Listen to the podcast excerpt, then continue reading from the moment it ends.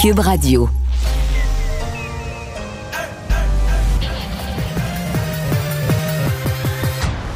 Mario Dumont.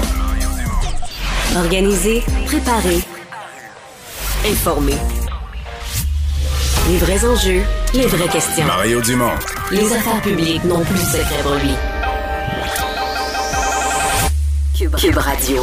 Bonjour, bonjour tout le monde. Bienvenue à l'émission. Bonne fin d'après-midi. Euh, merci d'être à Cube Radio. Bonjour Vincent. Salut Mario. Il y a eu de grosses festivités à Londres ce matin à l'honneur de la reine Elisabeth II, qui, était, qui avait l'air quand même heureuse sur son balcon, quoique, bon, une santé fragile, mais la santé était encore plus fragile qu'on pensait. Là. Ouais, peut-être la journée était épuisante parce qu'on annonce que demain, parce que c'est sur quatre jours le jubilé, euh, demain, entre autres pour la messe, donc quand même un événement important, le plus religieux, mais la reine n'y sera pas euh, demain parce qu'elle a, on- au début on disait un malaise, c'est plus un inconfort euh, physique qui l'amène à devoir se reposer demain. Euh, Maro, quand on fait un gros party pour toi, euh, Ouais. t'es pas là, c'est sûr que ça casse le, le Ouais, c'est sûr peu. que ma grand-mère, là, quand on a fait un gros party pour elle, pour qu'elle rate la messe, ça a fallu qu'elle file vraiment pas, là. Ouais, parce que tu trouves pas que c'est le bout le plus exigeant. Ben non, La non, puis pour les gens de cet âge-là, souvent, c'est la partie la plus, c'est peut-être l'affaire la plus importante, là. C'est vrai. C'est vrai, la mais, plus euh, importante. ce matin, il y a eu le balcon, spectacle aérien, les coups de canon, foule immense quand même pour le T'as aimé le spectacle aérien, toi qui es maniaque? J'ai tout manqué. Moi, j'ai vu les. Ils m'ont tué au, au coup de canon. Oh, j'ai, j'ai, j'ai- j'ai- ah, je me suis enduré 5-6 coups Ouais, de canon, pas- j'ai changé de poste. Ah, OK, ils t'ont tué. Virtu- pas- je pensais, que, Non, non, pensais non, que tu t'étais mis devant. On va rejoindre l'équipe de 100% Nouvelles. 15h30, c'est le moment d'aller retrouver notre collègue Mario Dumont. Salut Mario. Bonjour. Cette histoire que le réseau TSN a sortie à la fin du mois de mai, qui n'est pas nouvelle, mais qui suscite de plus en plus énormément de réactions. Euh, viol collectif, il y a de ça quatre ans. Hockey, euh, Canada qui a réglé cette histoire-là à l'amiable. On ne sait pas combien ça a coûté, c'est très nébuleux.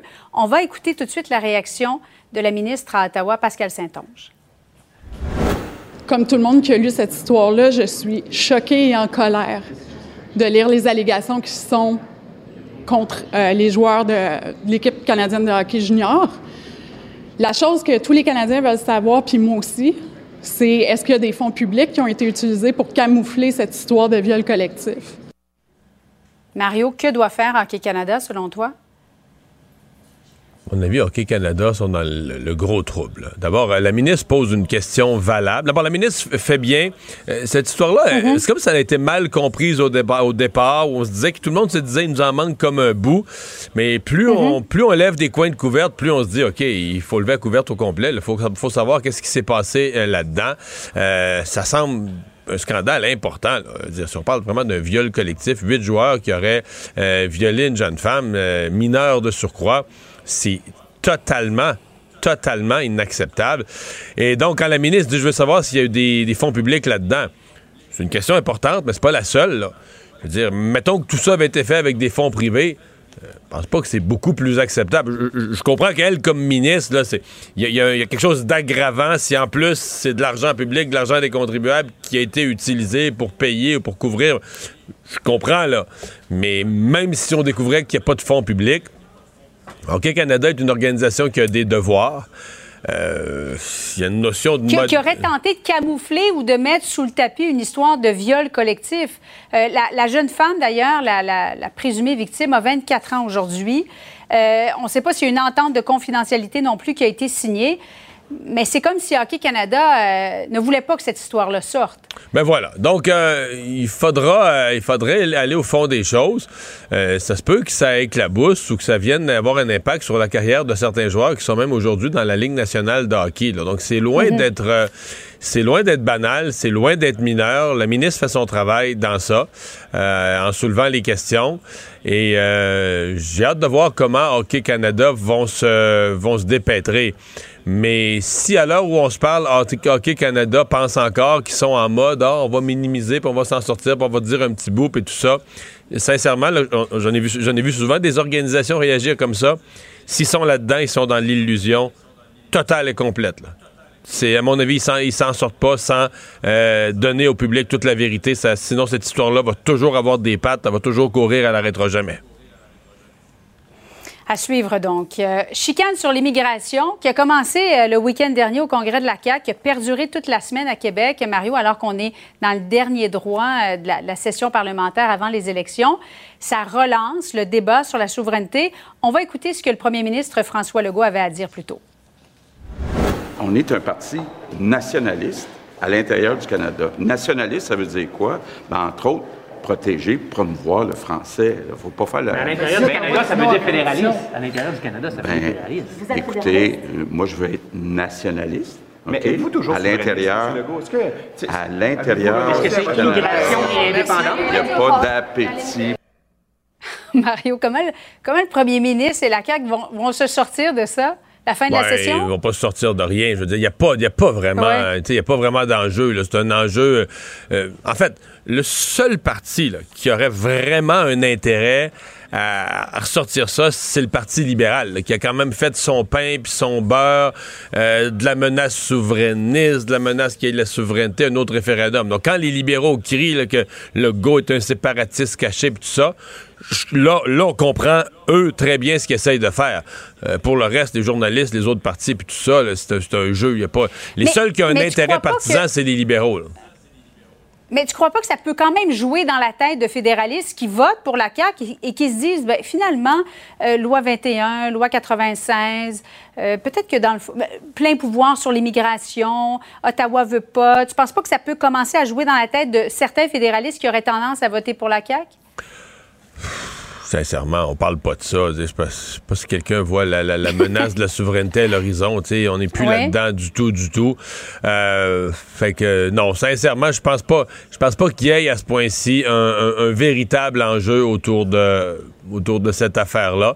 Mais je comprendrais, là, si j'étais libéral aujourd'hui, je dirais, ça a quand même, dans l'histoire du Parti libéral, ça a quand même marché souvent là, de jouer. Donc, est-ce qu'il pourrait aller rechercher quelques votes de gens qui sont vraiment très attachés au Canada puis qui ont peur complètement de tout Peut-être. Peut-être que pour le Parti libéral, il y, a, un intérêt de ce côté-là, d'autant plus qu'ils n'ont pas, euh, tu comprends, il n'y a pas tant de viande que ça dans le buffet présentement du côté libéral.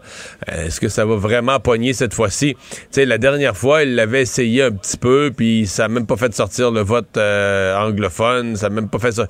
Donc, tu sais, c'est comme si c'est une époque qui est un peu révolue. On a fait 40 ans de politique avec les oui contre les non, puis là, on a un peu l'impression que la page est tournée là-dessus. Là décriminaliser les drogues dures en, très petite quantité, 2,5 grammes euh, du côté de la Colombie-Britannique. Il faut dire qu'il y a un quartier qui est vraiment problématique à Vancouver. Mario, je ne sais pas si tu es déjà allé, mais c'est... C'est épeurant, là. Tu débarques de l'autobus, tu arrives dans ce quartier-là, puis tu dis, oh mon Dieu, il faut qu'on parte d'ici, tellement qu'il y a de gens intoxiqués. Crois-tu que le Québec ou d'autres provinces canadiennes devraient s'en inspirer?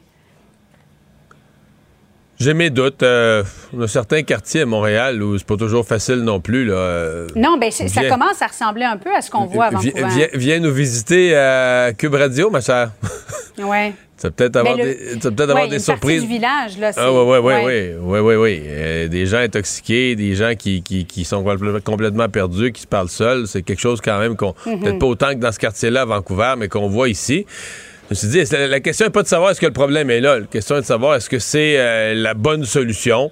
Euh, parce que quand on dit décriminaliser, des fois, on laisse entendre que oui, c'est criminalisé, mais il y a bien des affaires. Les gens qui sont tout poqués dans le quartier autour d'ici, euh, les policiers s'en occupent, l'ambulance n'arrête pas de venir, tout ça, mais il ne donne pas un dossier criminel. C'est déjà, là, présentement, il n'y a pas, je sais pas mhm. on doit appeler ça une tolérance, mais on constate la misère humaine, puis il y a beaucoup de cas, on va pas judiciariser ça, là, on va pas dire, ah, ben là, toi, tu viens de prendre telle pilule. Moi, moi la, la vraie affaire qui m'inquiète, pour parler à des gens qui travaillent dans le domaine de la toxico, c'est c'est fou comment les jeunes prennent n'importe quoi. Toutes sortes de patentes chimiques, savent pas ce qu'il y a là-dedans, des pilules. la pilule est toute blanche. Elle était toute blanche la semaine passée, elle est toute blanche cette semaine, elle va être toute blanche la semaine prochaine. Mais c'est pas nécessairement la même recette. Puis à un moment donné, il y a du fentanyl inséré, puis euh, des overdoses, des décès par overdose de fentanyl. Ben, c'est un fléau au Canada. Comme le britannique beaucoup au Canada, aux États-Unis. Donc, je sais qu'il y en a que certains vont dire, ben, décriminaliser, c'est une partie de la solution. Ça me frappe pas. Moi, personnellement, j'ai pas été. Jumelé peut-être à plus de prévention, oui. Ouais, mais personnellement, jusqu'à date, j'ai pas été convaincu de ça. Élection en Ontario. Les Ontariens sont appelés à voter aujourd'hui. Euh, Doug Ford qui se dirige, selon toi, vers une victoire facile. Réélection facile pour l'actuel premier ministre? Ben, c'est ce qu'on sent, cas, c'est ce que les sondages tentent Ouais. à démontrer, mais c'est quand même gros pour le mouvement conservateur au Canada parce que euh, dans la course actuelle là, au leadership du Parti conservateur, tout le monde se, tout le monde fuit Doug Ford. là. Hein, Doug Ford, c'est tout ce que euh, Poiliev veut pas être, à part peut-être Jean Charest qui le fuit moins, mais les autres, même un des candidats à la direction du Parti conservateur, M. Baber, pas le plus sérieux à ce qui me concerne, mais néanmoins qui est candidat. Lui, c'est un député démissionnaire de Doug Ford qui fait campagne en disant que Doug Ford, ça n'a pas d'allure, c'est pas un conservateur, il a privé les gens de leur liberté, des confinements, il a poussé sa vaccination, vaccine, vaccine, vaccine, on n'en veut pas des vaccins. C'est au débat au débat d'Ottawa des conservateurs, c'était le mot que t'entendais tout le temps, t'entendais pas parler d'économie puis de sécurité publique, c'était vaccine puis vaccine, puis tu t'avais pas des gens obsédés par les vaccins, c'est du monde, t'as l'impression que c'est du monde qui veut le ramener à rougeole, là, qui ne peut plus utiliser les vaccins. Mais Ouais. euh, tu dis, OK, puis tu dis, hey, les amis, vous autres, les conservateurs qui êtes devenus des spécialistes pour perdre les élections là, contre Justin Trudeau, peut-être ne devriez pas euh, vous essuyer les pieds comme ça sur Doug Ford parce qu'il a, il a, eu, il a écouté un peu les médecins, il a écouté un peu la santé publique, il a encouragé la vaccination. Parce que d'après moi, il gagne, là, lui. Vous autres, vous perdez. Dans la banlieue de Toronto, ce qu'il y a de plus sensible pour les conservateurs au Canada, Doug Ford, à soir, va peut-être gagner. Fait que euh, l'idée que, que les conservateurs au niveau fédéral, c'est des anti-Doug Ford, euh, c'est absurde. Dans le contexte présent, c'est absurde. Pas à peu près. là. Ça, quand je dis que le Parti conservateur est complètement déboussolé, là, en voici tout un exemple. là. Il- un conservateur est en train de gagner. Puis là, je mets ça tout toute réserve. On saura les résultats ce soir. Mais un conservateur est en train de Ouais. gagner dans la plus grosse province du Canada, dans la banlieue de Toronto, qui est la région la plus sensible au Canada où les conservateurs se pètent le nez. Puis euh, il s'essuie, il s'essuie sur le tapis de Doug Ford. En plein, ils l'ont fait, là. Le débat d'Ottawa, des conservateurs de, de- de la chefferie fédérale, ben, le débat d'Ottawa, il était sur le territoire ontarien. Euh, Ottawa, c'est en Ontario. Pendant la campagne, donc, ils avaient, eux, leur, leur, leur- leur ami ontarien, Doug Ford, qui commençait sa campagne électorale. Eux faisaient un débat fédéral, puis ils salissaient ses mesures, puis sa façon de gérer la pandémie. Hey, wow! à suivre donc ce, ce résultat attendu. Oui, ce soir. Un petit peu plus tard. Merci. Au revoir. Merci beaucoup, Mario. Bon après-midi à toi. Alors Vincent, dans les autres nouvelles qu'on surveille, eh bien, une institution euh, de la grande région de Québec euh, qui passe entre des mains américaines. Écoute, moi qui viens de la région, euh, le village des sports, parce que ça a collé, ça, chez bien des gens de Québec comme moi, le village vacances Valcartier. Pas juste les gens de l'Est du Québec, nous, quand on allait... Notre sortie scolaire, là, une fois par année, de temps en temps, on allait au village des Ah sports. ouais, c'est quand même une. euh, Ah ouais, on Une allait, ride? on allait à Val- Ben, c'est deux heures d'autobus, mais là, pour une sortie scolaire. C'est vrai, ça valait la peine quand même. Une grosse dans- sortie de fin d'année, là, pas la petite sortie ordinaire. Je comprends. La grosse, bon, on allait à la ronde. J'avoue que Ben, le Québec, c'est aussi loin. Euh, mais donc, faut dire, euh, écoute, le village vacances Valcartier, le village des sports, euh, auparavant, ça a été fondé en 1963 là, par euh, la, la famille Drouin, Adrien Drouin, qui avait euh, laissé ça à son fils Guy Drouin, qui a amené une, une grande croissance, qui euh, Parce que c'est rendu énorme, là. Ben oui, c'est rendu énorme parce que c'est ajouté à ça surtout Calypso, euh, bon, tout de suite après, enfin, en Ontario, là, mais pas de- quand même très près du Québec. Euh, L'hôtel de glace, le bar à parc, alors c'est devenu quand même énorme. Et là, euh, ben, on apprenait aujourd'hui via nos collègues du Journal de Québec que le complexe au complet euh, était vendu à des intérêts américains pour la somme de 179 millions de dollars. Parle d'une méga transaction donc qui comporte tous les éléments euh, derrière. Euh, Bon, je parle de ça, Calypso, Valcartier, Bora Park, l'hôtel, euh, camping, l'hôtel de glace et compagnie, plus grand complexe aquatique au Canada.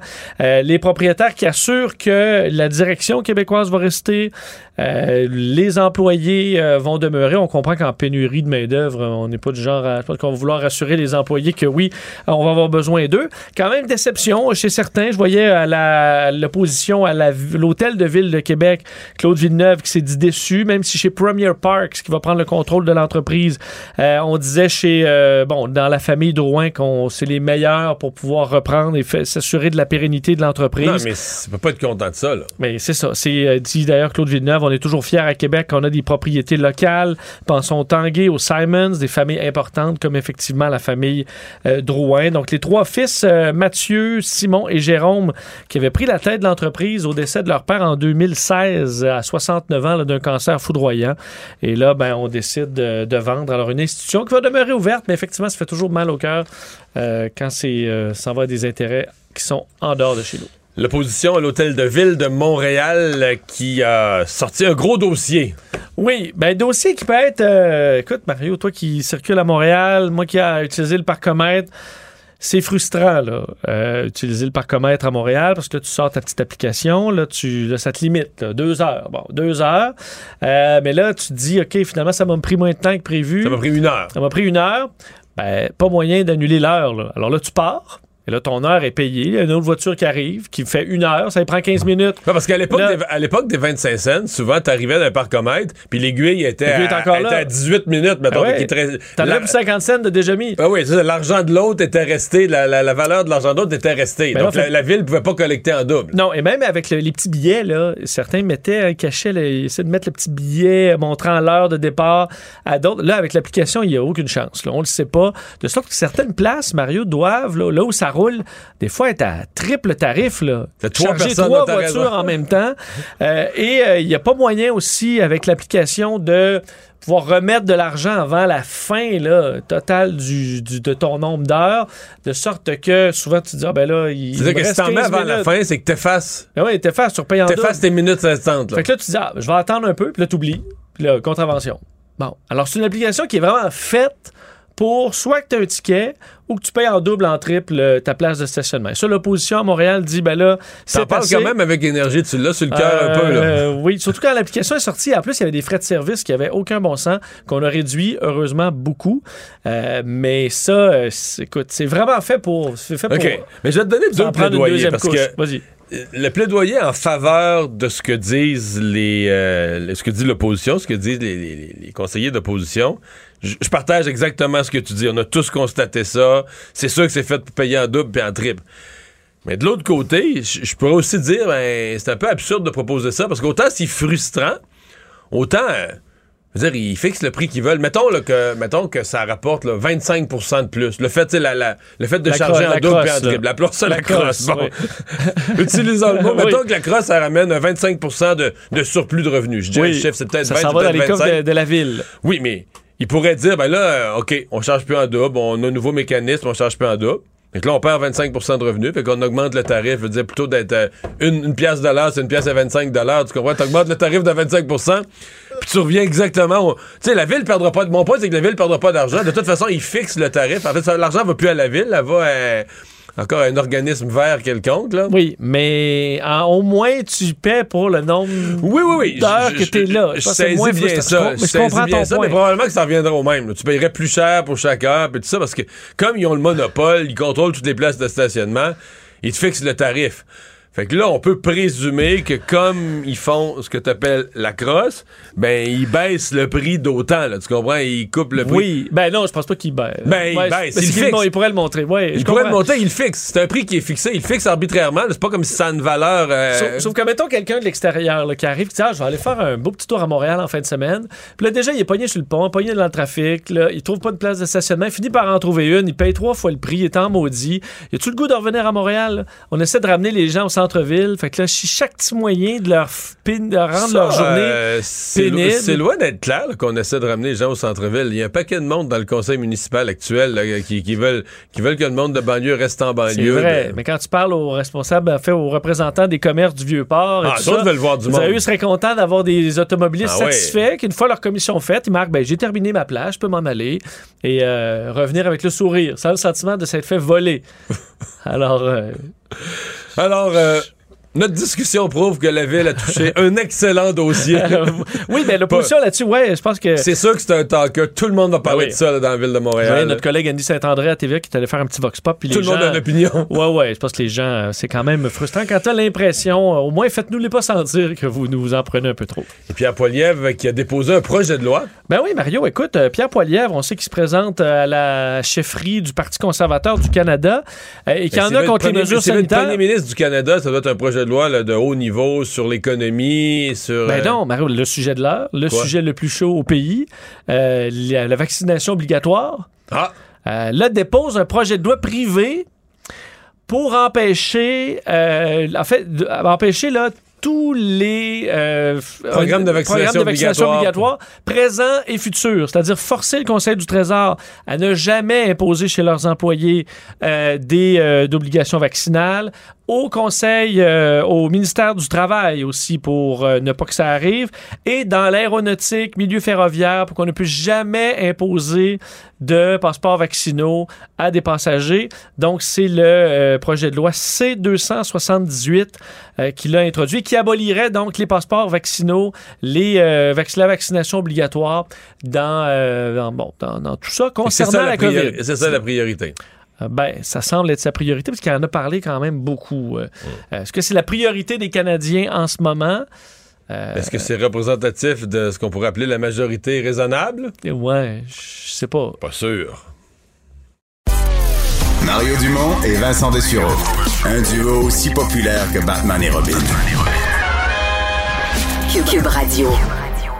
Les, les récits sont abracadabrants. Euh, ce matin, euh, notre collègue Audrey Gagnon à LCN était dans la cour de ce restaurant de Laval euh, où les gens revenaient chercher leur auto parce que quand ça a tiré hier, en fait, il y a eu règlement de compte en plein restaurant. Les gens, évidemment, on a fermé le périmètre pour question d'enquête, donc les gens ont dû retourner en taxi, n'ont même pas pu reprendre leur véhicule. Et ce matin, les gens, on dit, la poussière a un petit peu retombé ce matin en venant chercher leur véhicule. Certains ont témoigné, puis racontaient ce qu'ils ont vécu hier soir. Sincèrement, c'est- c'est pas croyable. là. Je veux dire, des enfants qui étaient dans le restaurant, cachés en dessous des tables parce qu'il venait y avoir des coups de feu.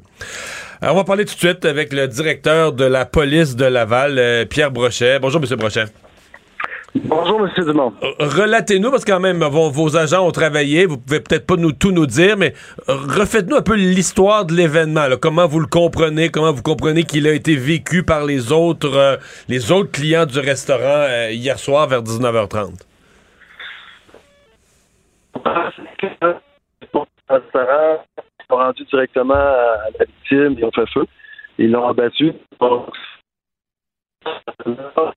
Euh, évidemment, ce qui est, c'est extrêmement c'est que le crime organisé, c'est des gens radio crime organisé, commettent un meurtre alors qu'une vingtaine de personnes dans le restaurant et des enfants. On ne peut qu'imaginer le traumatisme qui vivent les personnes en général, des enfants. Alors, c'est pour ça que c'est, totalement inacceptable. C'est, c'est, on, doit, s'opposer à ça et on doit combattre ça à tout prix. Fait euh, nous, évidemment, on prend des mesures pour supporter les gens. On a une équipe, une escouade qu'on appelle urgence nationale qui sont déployés sur les lieux pour rencontrer, faire un suivi psychologique avec l'ensemble, l'ensemble des personnes qui ont été victimes de ça. Mais vous savez, on s'attend pas à ça, hein, du crime organisé qui commettent ce, type de crime-là. Les le crime relié aux gangs de rue, plus jeunes, plus, plus. Euh, on voit plus souvent le crime organisé on rentre dans un restaurant où il y a plein de monde, abattre une personne, et ça, c'est inacceptable. C'est ce que j'ai annoncé. Il va, y avoir des répercussions à ça. Ben, la première répercussion que les, que, les gens de Laval peuvent craindre, c'est qu'il y ait, euh, avant même une, disons, une action policière, là, c'est qu'il y a une réplique. Si c'est une guerre entre des gangs, euh, là, il y en a- y en a un d'un côté qui vient d'être abattu. Est-ce que vous craignez ça, d'avoir un, événement semblable ou différent, mais une, réplique d'un gang rival? Ben, on sent, évidemment, on sent les derniers événements, comme l'événement qu'il y a eu euh, dans le nord de Montréal, il y a eu un homme abattu au crime organisé, relié au crime organisé aussi. On sent qu'il se passe pour organisé certains conflits. Mais vous savez, euh, euh, des fois, ça organisé. Et contrairement à ce qu'on voit dans le dossier des gangs de rue, c'est que il peut avoir une fusillade, puis le, soir même, le, le, d'autres Généralement, ils prennent un peu de recul. Donc, et on espère, c'est ce qu'on veut éviter. Sais, On comprend que dans le milieu du crime organisé, il y a des règlements de compte, ça, depuis, euh, depuis la nuit des Évidemment, euh, il y a, une, préoccupation qui doit avoir les citoyens, les enfants. C'est ce qu'on veut, ce qu'on veut qu'il arrête. Ouais. Euh, que vous voulez qu'il arrête, les gens se demandent que peut faire la police? Est-ce que vous vous sentez, euh, est-ce que vous sentez que vous avez les effectifs, vous avez les gens? Euh, Est-ce que le, parce que ce qu'on voit nous là de l'extérieur, c'est que les gens du crime organisé semblent agir, ils agissent en plein jour, ils agissent aux yeux. C'est comme s'ils ont peur de rien. C'est comme s'ils se sentent vraiment, vraiment au-dessus de la loi, au-dessus de la police, au-dessus de tout. C'est le sentiment que leur leur niveau de confiance, c'est le sentiment que ça donne au public. Mais vous savez, on a l'opération Centaure qui a été lancée il y a environ six mois. On a quand même 200 arrestations dans l'opération, 300 armes à feu saisies. Donc, l'opération Centaure donne de très bons résultats. Euh, l'ensemble des corps policiers du Québec sont extrêmement engagés, mobilisés. Des centaines de policiers travaillent sur ces dossiers-là. Des armes à feu sont saisies. Mais vous savez, l'enjeu pour Centaure, c'est la rentrée massive des armes à feu par les États-Unis. Alors, il y a un trafic d'armes qui est vraiment important et c'est pour ça qu'on doit s'attaquer on doit s'attaquer au trafic d'armes, faire en sorte que, ça cesse. Mais je peux vous dire qu'il n'y a aucun, euh, aucun effort qui est négligé pour adresser cette situation-là. Puis nous avons vraiment les ressources et la structure avec sur une opération, nationale concertée, autant en prévention qu'en répression qu'en communication pour adresser cet enjeu-là. Puis vraiment, on est, on est sur, la bonne traque. Qu'est-ce qu'on fait pour ce restaurateur? Parce que j'ai quand même une pensée pour lui. Ce que je comprends, moi qui me manque de l'info, mais ce que je comprends, c'est que c'est un pauvre restaurateur asiatique qui fait une bonne bouffe, euh, qui, a aucun rapport dans l'histoire, qui est associé à rien. Euh, euh, là, le monde va avoir peur d'aller là. Est-ce que est-ce qu'on a. Bon, là, j'ai l'impression qu'il va être fermé pour une coupe de jours, ne serait-ce parce que c'est une scène de crime, il faut nettoyer l'endroit. Ça a l'air d'être quelque chose. Mais après ça, est-ce que vous avez une politique particulière pour rassurer les clients qui voudraient juste retourner manger euh, euh, deux, rouleaux et un plat de riz? Ben, écoutez, euh, quand ça arrive, ces événements-là, je vous parlais d'urgence sociale. Évidemment, on peut offrir aussi le support du restaurant au propriétaire du restaurant avec la collaboration de la, santé publique. Évidemment, dans ces événements-là, on fait des opérations, ce qu'on appelle de, visibilité. Donc, on, va au restaurant, on visite le voisinage, on les rassure, on les informe de la situation. Et euh, dans les semaines qui suivent, on tente de faire des visites plus fréquentes pour sécuriser les clients et les propriétaires du restaurant. Donc, euh, c'est une augmentation de la visibilité. Euh, mais je pense que, heureusement, c'est arrivé dans d'autres endroits et les gens finissent tranquillement par oublier, ce qui fait en sorte que le business, revient progressivement. Mmh. Pour ce qui est de l'événement d'hier soir, est-ce que, est-ce que vous avez des éléments de départ pour sur l'enquête sur le responsable de le responsable du meurtre d'hier. Est-ce que vous avez, vous avez, des éléments de départ pour amorcer votre enquête?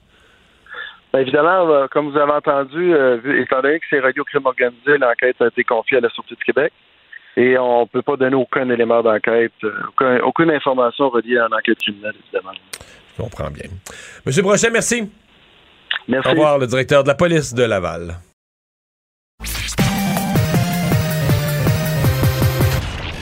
Combiner crédibilité et curiosité.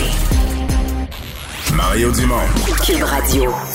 Le conflit Russie-Ukraine avec Guillaume Lavoie. Bonjour Guillaume.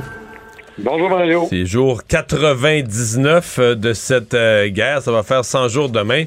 Euh, tu nous parles aujourd'hui de, l'immigration. On a parlé souvent des sanctions économiques, des sanctions en termes commerciaux. c'est une autre forme de sanction pour la Russie de perdre son monde? Oui, et là, ça va nous changer radicalement. Euh, c'est comme regarder le débat sur l'immigration, mais vraiment par l'autre bout de la lorgnette complètement. Alors, pour se mettre dans le contexte, on avait déjà eu une conversation où on avait présenté l'exode des travailleurs, surtout les travailleurs euh, technologiques, ingénieurs, programmeurs, etc. Et il y, a un, il y, a un, exode massif des cerveaux des jeunes professionnels de la Russie. Ça chiffre en centaines de milliers. Là. On est rendu au moins à il, il les laisse sortir librement? Oui, parce que les frontières n'étaient pas euh, encore fermées. Tu peux encore, euh, euh, en Russie, aller prendre des vacances à la mer Noire. c'est encore possible. Mais là, c'est en train de changer. Entre autres parce que 40% des travailleurs dans, dans les technologies de l'information sont en train de penser à quitter la Russie. Alors, c'est comme si il y a un secteur qui est en train de se vider par en dessous complètement. Et là, il y a d'autres pays autour qui commencent à se dire je pense que j'ai une bonne idée, puis un bon filon en termes de, en appelant ça à la fois une politique de développement local et une politique de sanctions contre la Russie. c'est-à-dire de massivement recruter des talents russes qui voudraient partir. Et prenons l'exemple de la Biélorussie, qui est un peu euh, une espèce d'État euh, vassal de la Russie. Ben, la Pologne, quand il y a eu des problèmes en Biélorussie en 2020, la Pologne, brillamment, on dit, moi je crée un visa spécial pour les travailleurs de techno, les ingénieurs de Biélorussie. Et là, massivement, ces gens-là ont vu, euh, dans le fond, ils voulaient partir, puis là, on leur met un tapis rouge pour eux, et ils ont massivement, presque la moitié de ces travailleurs-là de Biélorussie sont partis vers la Pologne. Allô, gain pour la Pologne, c'est énorme. Et là, la fin mars, euh, la Pologne a décidé de se dire, on va faire le même coup, mais pour les travailleurs russes. Et il y a 1,8 million de travailleurs de technologie euh, de TI en Russie. Il y en a déjà 70 000 qui sont partis en Arménie et en Turquie. Et là, on se dit, OK, ben, la Pologne ont bien compris. Et là, c'est Biden qui se dit, ben oui, mais moi, là, où est-ce que je suis là-dedans? Parce qu'on se rend compte que c'est pas juste une méga punition contre la Russie, c'est un avantage stratégique par rapport aux autres d'aller chercher ces travailleurs-là. Et là, tu me demandais en commençant, oui, mais la Russie, il laisse partir tout le monde. Mais là, c'est en, là, c'est en train de changer. Ils viennent de comprendre. Alors, une des conséquences, ils se disent, je, suis en train de démolir mon, mon économie du futur pour la Russie pour au moins une génération. Alors, la police secrète russe commence à questionner les travailleurs qui veulent voyager. Hein, tu veux partir, tu as demandé un visa, tu as demandé un passeport. Soudainement, tu es dans une petite salle, tu te poses des questions. Et il y en a même qui se font massivement arrêter parce qu'on veut envoyer le message qu'on ne peut pas faire ça. Et de l'autre côté, ça c'est le bâton, mais il y a aussi une carotte. La Russie vient d'annoncer que pour les travailleurs de la technologie, euh, plus besoin de service militaire. Et en plus, pas besoin de payer d'impôts pour trois ans. ça, ça commence. Quand tu commences à donner des crédits, des, des pas d'impôts pendant trois ans à une catégorie de travailleurs, c'est parce que tu en as vraiment, vraiment besoin. Et il y a deux grandes leçons qui sortent de cet épisode-là. Leçon numéro un, on parle beaucoup de la bataille des ressources. Qui va avoir accès à du gaz naturel? Qui va avoir accès à du pétrole? Qui va avoir accès à des céréales?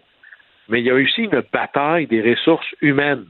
Si tu n'as pas de gens pour faire fonctionner ton économie, ben, t'es foutu. C'est un peu ça qui est en train d'arriver à Vladimir Poutine. Puis la deuxième leçon, c'est que c'est pas tant l'Occident contre la Russie, c'est aussi l'Occident contre l'Occident. Qui va les avoir, les travailleurs de les ingénieurs russes, les travailleurs de high-tech russes? Est-ce que c'est la Pologne? Est-ce que c'est la France? Est-ce que c'est l'Allemagne? Est-ce que c'est le Canada? Est-ce que c'est les États-Unis? Alors, il y a une bataille mondiale pour les talents qui est en train de se livrer ici, exacerbée par le conflit en Russie. Mais ça existait déjà, ça va continuer à exister. Chez nous, ça veut dire une pénurie de main-d'œuvre importante. Et là, le travailleur, lui, va aller où est-ce que c'est le plus facile au niveau administratif. Alors, les volontés de venir chez nous vont mourir sur l'autel des dédans administratifs ou des mesures corporatistes des autres professionnels qui visent à rendre ça très difficile.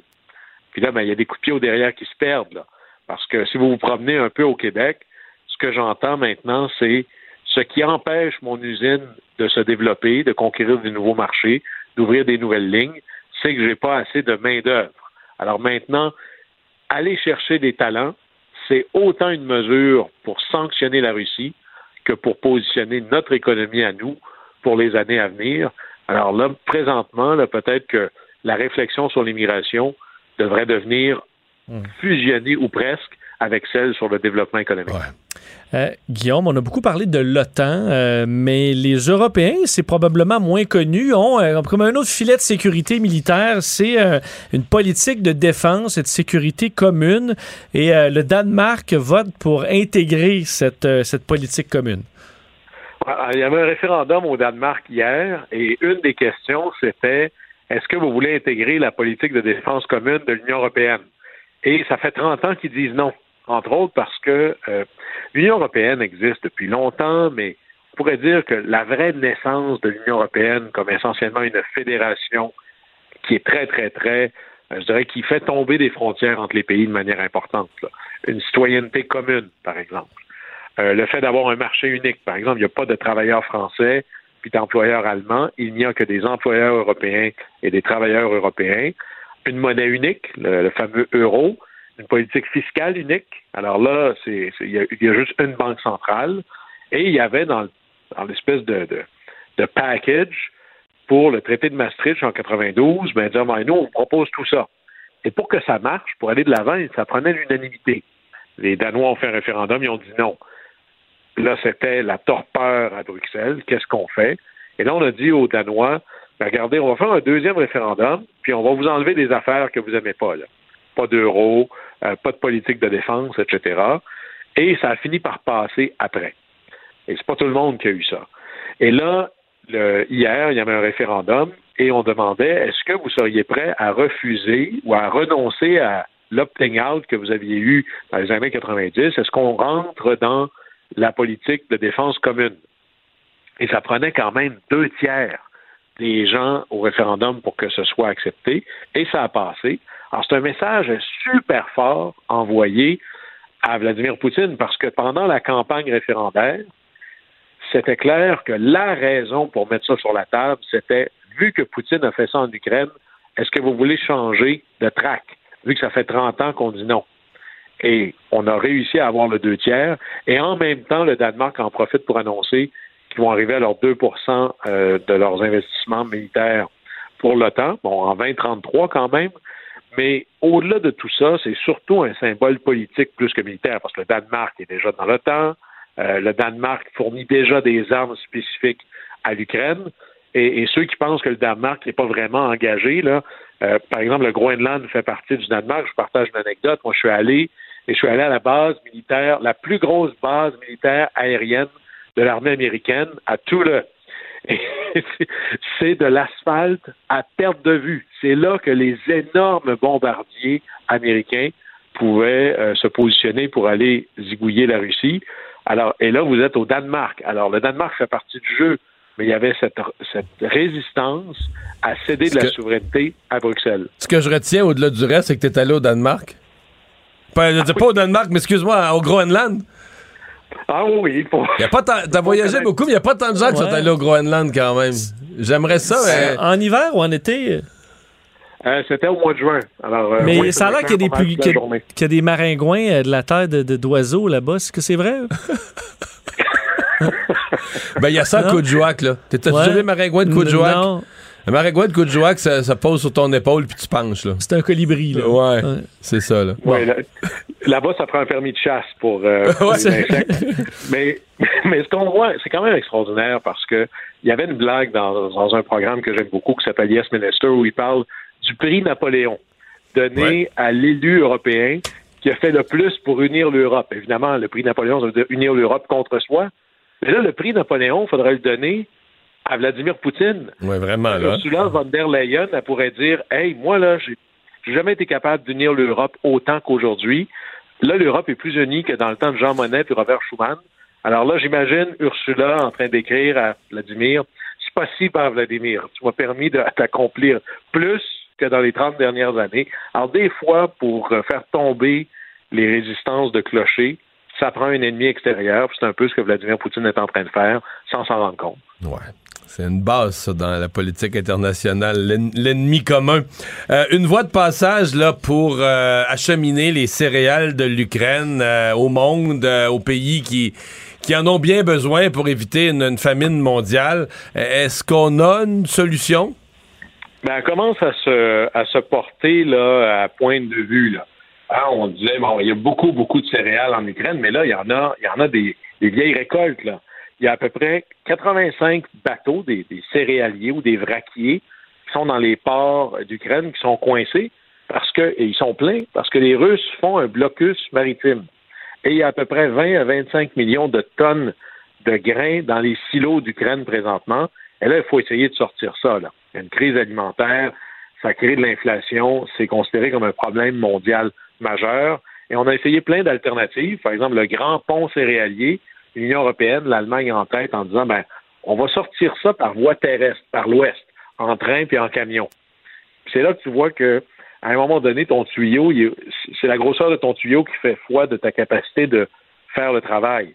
Habituellement, 95% de la production de céréales d'Ukraine sort par bateau. Alors, en train, on y arrive, Mais là, véritablement, c'est presque un grain à la fois. Ça fonctionne pas.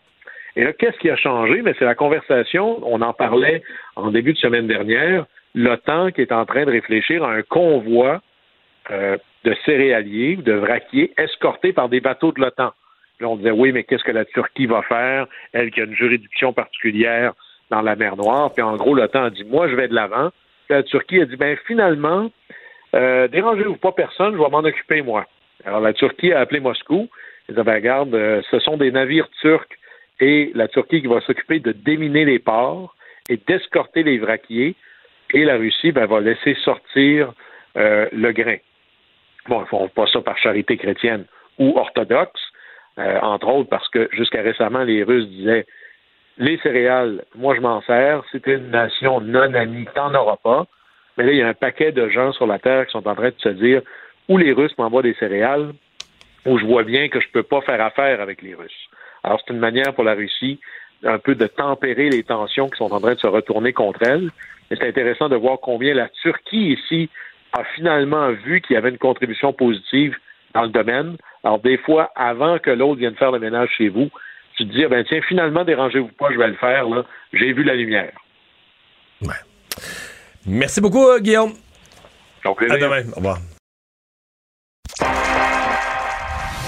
Mario Dumont. Il analyse l'actualité et sépare les faits des rumeurs. Il n'a qu'une seule parole, celle que vous entendez. Cube Radio. Alors, hier, à micro fermé à l'Assemblée nationale. Quand on dit à micro fermé, c'est que ça ne peut pas être retenu. Ça ne sera pas dans le, nécessairement dans le journal des débats.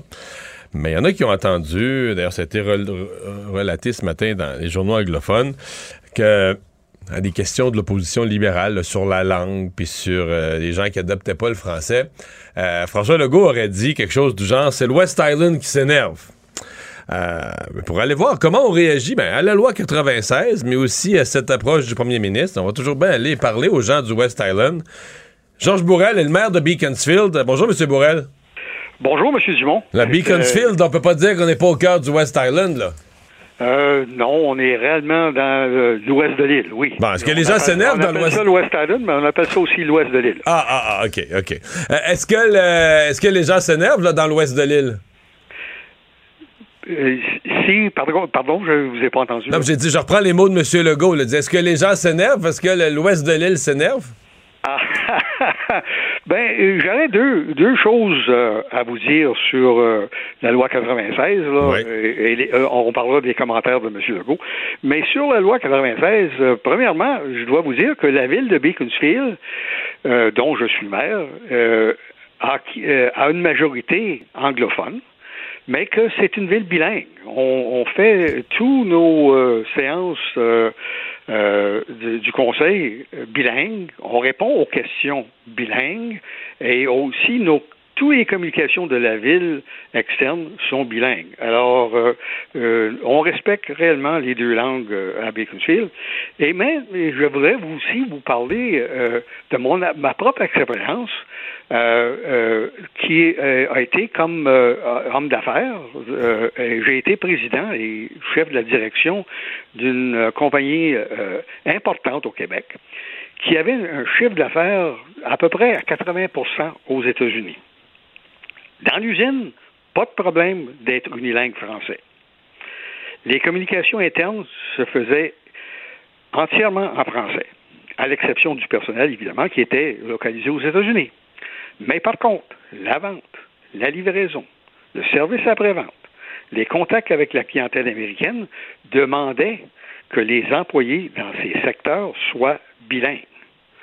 Mais ça, oui, évidemment, euh, c'est le cas de beaucoup d'entreprises qui, euh, ben, fonctionnent sur le marché international ou américain. On n'a pas le choix. Là. Il faut. Euh, vous avez raison. L'exportation est très importante pour la croissance économique du Québec. Euh, c'est la même chose si on veut faire affaire avec les autres provinces canadiennes. Et le tourisme même, ce sont des secteurs économiques où le bilinguisme est essentiel. Et si on insiste d'avoir des citoyens uniquement euh, unilingues au Québec, qui parlent uniquement le français, euh, pour moi, je vois une importante conséquence à des restrictions sur la langue. C'est l'isolement du Québec. Et j'ai même la crainte. Mais là, je pense pas que personne propose ça. Je pense que c'est plus la crainte que pas qu'on veut que les gens soient pas bilingues, c'est plus la crainte que le français se perde, là. Ben oui, mais on peut pas avoir les deux, là. On peut pas avoir des gens qui vont parler uniquement français, puis en même temps d'être bilingues. C'est c'est ça, c'est ça le problème. C'est qu'on veut, si on veut que les gens parlent uniquement le français au Québec, ils seront pas bilingues. Alors, euh, euh, pour, moi, on est en train de faire euh, du Québec un ghetto à l'intérieur du Canada. Hmm. Est-ce que les gens sont dans, dans, votre dans votre ville, est-ce que vous considériez que les gens sont choqués contre la loi 96?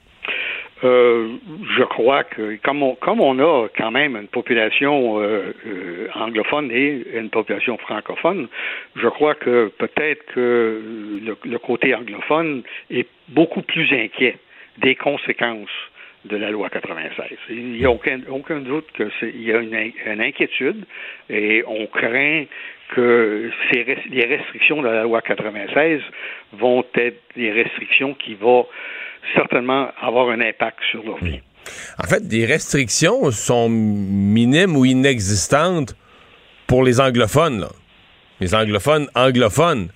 Mais je suppose que vous devez avoir, je connais quand même un peu le West Island, puis j'ai des amis de la parenté là. Euh, souvent, on voit des gens qui sont pas des anglophones, qui sont des nouveaux arrivants. Euh, sont venus se joindre. il doit en avoir quelques-uns dans votre ville, pour pas dire plusieurs, qui sont venus vivre au Québec. Oui, ils vivent en anglais, à 100 Vous voyez ça, il n'y a pas aucune forme d'intégration. Je dis pas qu'ils ne parlent pas le français. Peut-être qu'à leur job, faut, ils sont capables de le parler aux besoins. Là. Puis des fois, ils parlent même très bien aux besoins. Ils parlent, mais ils parlent bien. Mais ils, vivent, ils vivent en anglais à Beaconsfield, pour beaucoup. Là. Ben, ce sont des gens qui arrivent, qui sont des allophones, là, qui essentiellement viennent euh, vivre au Québec. Et, dépendant de leur travail, dépendant de ce qu'ils ce qu'ils font, euh, c'est entendu que souvent, euh, l'exigence de leur travail euh, font qu'ils doivent parler anglais. Alors, c'est important pour, pour eux d'apprendre l'anglais euh, pour être capable de travailler hmm. dans, dans, leur, dans, leur, secteur. Est-ce qu'ils devraient apprendre le français? Ben pour moi, je, moi, je, je crois qu'on doit promouvoir le français au Québec. Je crois qu'on on devrait donner des incentifs pour que les gens soient fiers de parler français. On devrait avoir une fierté de parler français au Québec et non euh, d'être forcé de parler français au Québec, mais d'être réellement être fier. nous sommes tous des Québécois. Nous, euh, parlons euh, français. Moi, j'ai écouté, je suis un Québécois, un, francophone comme tout le monde, et je suis fier de pouvoir parler le français et je suis fier évidemment d'être bilingue aussi parce que ça, ça, pour ma carrière, ça a été très important d'être bilingue. M. Bourrel, euh, je reviens à François Legault. Il dit c'est le West Island qui s'énerve, mais c'est pas, pas un gars du West Island, lui? Ben écoutez, M. Legault a grandi à Sainte-Anne-de-Bellevue. Alors, il connaît bien l'ouest de l'île. Et euh, pour moi, là, je n'ai je ne l'ai pas entendu, euh, son commentaire, là, mais s'il l'a bien dit, je crois que c'est ben, réellement un commentaire politique, là, parce qu'on sait que l'ouest de, l'île, c'est une, une mer libérale. Alors, euh, c'est entendu que il n'y a pas beaucoup de, supporters euh, dans l'ouest de l'île. Vous pensez que c'est plus ça qui l'a amené, qui amené à, ce commentaire-là? Mais l'image est quand même forte. Pour les gens du reste du Québec, vous allez peut-être me dire une partie du reste du Québec qui n'est pas allé si souvent que ça dans l'ouest de Montréal, là, mais c'est un peu le, ghetto où les gens se plaignent, mais en même temps, tout le monde est riche, tout le monde vit en anglais. je caricature, là, mais tout le monde vit en anglais, à 80% et tout ça, mais se plaint qu'au Québec, euh, c'est pas drôle, puis on veut nous imposer le français. pour des gens d'ailleurs au Québec, il y a une caricature qui est faite du West Island. Oui, mais c'est pas le cas. Mais c'est pas la réalité, vous me dites. C'est pas la réalité du tout. On a quand même euh, une population francophone dans, l'ouest de l'île là, qui est très importante. Euh, comme je vous ai dit, moi, ici à Beaconsfield, on, respecte euh, le français, on respecte l'anglais, mais on respecte le français. Et si quelqu'un me pose une question en séance du conseil en français, on répond en français. Si c'est en anglais, on répond en anglais. Alors, il y a, et il faudrait pas aussi avoir peinturé l'ouest de l'île comme étant euh, un secteur riche. C'est c'est pas vrai. On a on a des gens qui sont euh, des aînés qui, qui, ont des pensions, qui ont quand même de la misère à arriver. On a, on a des gens qui, euh, on, a, on, a, on, a, des gens qui ont besoin d'aide sociale dans, dans l'ouest de l'île. Alors, c'est pas, c'est vrai là qu'il y, a, qu'il y a des riches, là, mais c'est aussi vrai, pas plus que pourrait, il pourrait en avoir à Outremont pas plus qu'il pourrait en avoir dans des, dans les secteurs de Montréal ou même dans d'autres villes du Québec. Ben, on va euh, surveiller comment tout ça va évoluer, mais en tout cas, vous avez pas l'air, si je reprends le propos de monsieur, euh, monsieur Legault hier, vous avez pas l'air à vous énerver trop, vous, là. Vous avez pas l'air, vous avez l'air à rester calme avec tout ça. Ben, écoutez, moi, comme je vous dis, là, euh, fais de la politique depuis 2013. Euh, avant, avant j'étais j'étais homme d'affaires. Alors, euh, la politique, pour moi, là, c'est la politique. Et M. Legault, euh, il comprend bien les enjeux de la politique. Alors, quand il fait des commentaires dans ce sens-là, comme il l'a fait, ou il semble avoir fait, ben, c'est un commentaire, un commentaire politique, tout simplement. M. Bourrel, merci, bonne chance. Ça me fait plaisir. La maire de Beaconsfield, au revoir. Les vrais enjeux, les vraies questions. Les affaires publiques n'ont plus de secret pour lui. Mario Dumont. Vous avez 24 minutes dans une journée. Tout savoir en 24 minutes. Pour s'informer et comprendre en 24 minutes, ici Mario Dumont, en compagnie de Vincent Dessureau, des studios de Cube Radio, la station d'affaires publique de Québecor. Voici Tout savoir en 24 minutes. Tout savoir en 24 minutes. C'est une histoire qui prend de plus en plus d'ampleur. Un autre scandale, euh, un autre scandale dans le milieu du sport euh, relié à des euh, bon, dossiers d'inconduite sexuelle, d'agression sexuelle. la ministre fédérale du sport aujourd'hui, Pascal Saint-Onge, qui a réagi à cette histoire concernant Hockey Canada, relié à le, bon, au fait qu'une femme, maintenant âgée de 24 ans, alléguait avoir été victime d'un viol collectif dans le cadre d'un gala pour souligner la victoire du Canada au championnat du monde de hockey junior en 2018. Euh, démarche judiciaire qu'elle avait amorcée qui visait également huit joueurs euh, ainsi que euh, en fait la Ligue canadienne de hockey qui aurait donc payé hors cours 3,5 millions de dollars à cette jeune femme qui poursuivait l'organisation au civil. et là, bon, il y a plusieurs questions là-dedans qui choquent carrément la ministre fédérale du sport, Pascal Saint-Onge. Est-ce que des fonds publics sont, ont été utilisés pour camoufler une histoire de viol collectif? Je vous la fais entendre, c'était plutôt aujourd'hui. Je suis choquée et en colère de lire les allégations qui sont contre euh, les joueurs de, l'équipe canadienne de hockey junior. La chose que tous les Canadiens veulent savoir, puis moi aussi, c'est est-ce qu'il y a des fonds publics qui ont été utilisés pour camoufler cette histoire de viol collectif? Alors, on va faire un audit financier pour s'assurer que ce n'est pas le cas. L'autre chose que les Canadiens veulent savoir, c'est comment est-ce qu'une organisation sportive aussi importante au Canada a fait en sorte que les joueurs qui, sont qui, ont ces accusations-là contre eux ne sont pas imputables de leurs actions et qu'il y en a plusieurs parmi eux qui sont aujourd'hui dans la LNH. Ben c'est ça l'affaire. C'est pour ça, la, question des fonds publics, je la comprends. Elle est ministre, donc responsable par la force des choses de l'administration des fonds publics, puis je comprends bien ça. Il y a deux volets, là. Mais admettons qu'il n'y a pas de fonds publics c'est pas comme si, ah, ben, OK, ferme la filière, euh. ferme le dossier, tout est correct, là. Parce qu'on comprend qu'une organisation a préféré euh, régler un dossier financièrement que de vraiment s'assurer que les, les auteurs de ce crime-là paient pour leurs actes. Un viol collectif. Oui, un, très, un dossier très, très sérieux. Et là, on se retrouve avec, parce que du côté une organisation, une organisation qui est Hockey Canada, qui est supposée être le modèle de toutes les autres petites associations et organisations du Canada en matière de hockey gère le dossier de cette façon-là. Ça envoie tout un, tout un message. Tout un message, d'ailleurs, qui a été pris, on sait que ce dossier-là a été pris euh, aussi en charge par la Ligue nationale de hockey. lorsqu'ils ont euh, pris conscience de ça, euh, on dit qu'ils allaient enquêter sur cette affaire parce qu'on comprend qu'il y a des joueurs là-dedans qui sont maintenant dans la Ligue nationale de hockey. C'était, ça se passait en 2018. et là... J'ai vu qu'il y en a qui étaient membres de l'équipe McCarr, qui joue le défenseur, qui joue pour l'Avalanche du Colorado, qui, qui va jouer ce soir lui a dit euh, je suis pas, pas d'un 8. Donc, il, faisait partie. Donc, parce que tu peux tout de suite identifier ceux qui faisaient euh, partie de l'équipe. On connaissait tous les noms de cette équipe. De l'année, là. Oui. Il a dit Moi, je suis pas d'un 8. Parce que euh, du côté de la ministre responsable de la condition féminine au Québec, Isabelle Charret aussi s'est dit préoccupée par la situation. euh, parce qu'il y a quand même, euh, c'est ça, là, il y a un message à avoir dans, Non, lorsqu'il y a des on- allégations comme ça, ressortent, il faut qu'une organisation sportive qui s'occupe de jeunes retourne toutes les pierres, ramène les personnes en justice et s'assure d'en faire des exemples pour les autres par la suite. là. Mais Hockey Canada, il y, a, il y a sincèrement péril en la demeure. C'est-à-dire que s'ils pensent qu'ils vont s'en sortir avec des. Comment dire, là, des, des défauts fuyants, puis des demi-réponses, puis ils s'illusionnent complètement. Je pense qu'au point où c'est rendu avec la ministre qui a pris ça en grippe, et elle a raison, je pense qu'elle est appuyée par le public, je vois pas comment ça va s'arrêter à mi-chemin une affaire comme celle-là. là. Le chef de police de Laval euh, s'est adressé directement au crime organisé euh, aujourd'hui après les événements euh, d'horreur survenus dans sa ville hier. On sait que, bon, survenu un meurtre en plein, plein restaurant.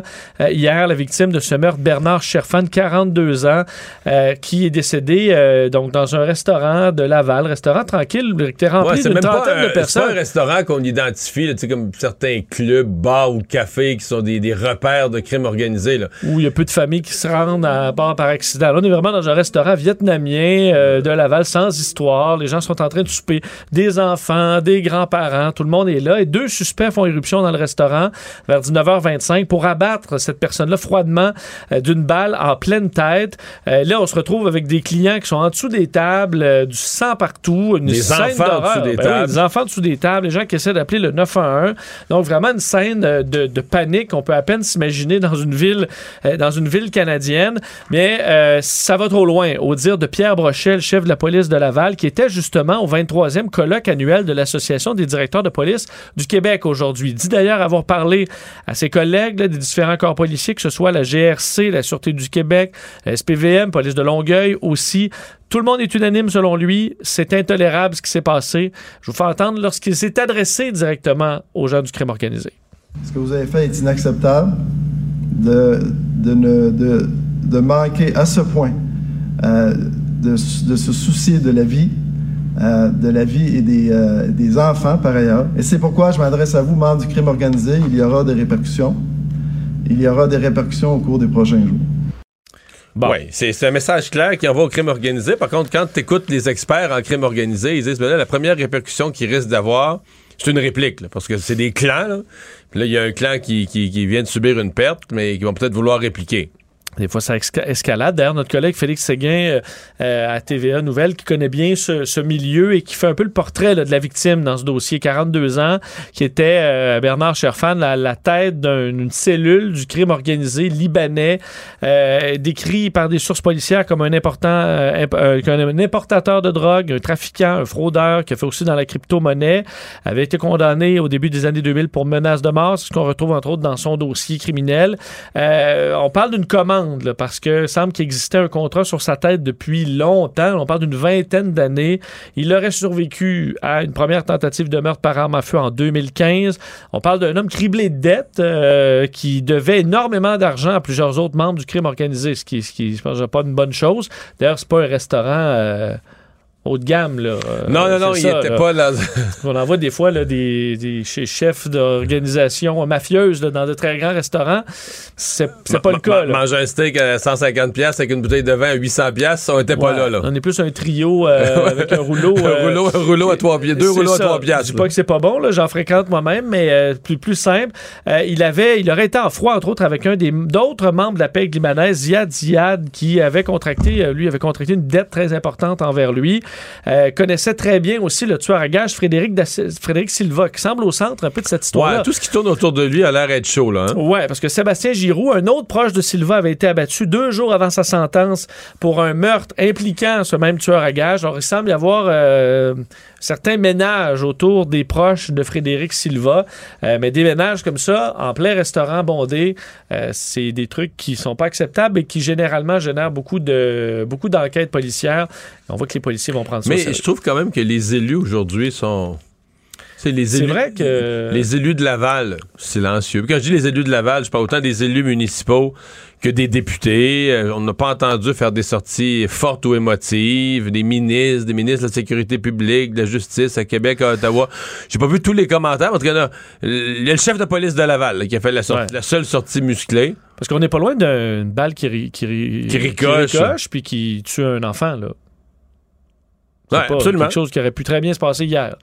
Euh, j'avais un euh, expert ouais. ce matin là, à LCN du crime organisé qui dit une balle qui ricoche. Là, dit les gars tirent un peu vite, tout ça. euh, Sur l'énervement. Arrive sur une, une table, mettons, une espèce de marbre ou en pierre. Là, ça arrive dans un certain angle, la balle, puis tu repars à ricoche. euh, Non, on veut pas voir ça. Non. On veut pas voir ça. Mais de tel- toute façon, juste pour compléter, sur- dans un mouvement de panique, tu sais jamais ce qui arrive non plus. Là. Les gens peuvent se piétiner, se blesser. Plein d'affaires peuvent. Tu sais, tu peux pas tirer, tirer des coups de fusil dans un restaurant, tu sais, plein de monde. là. C'est pas.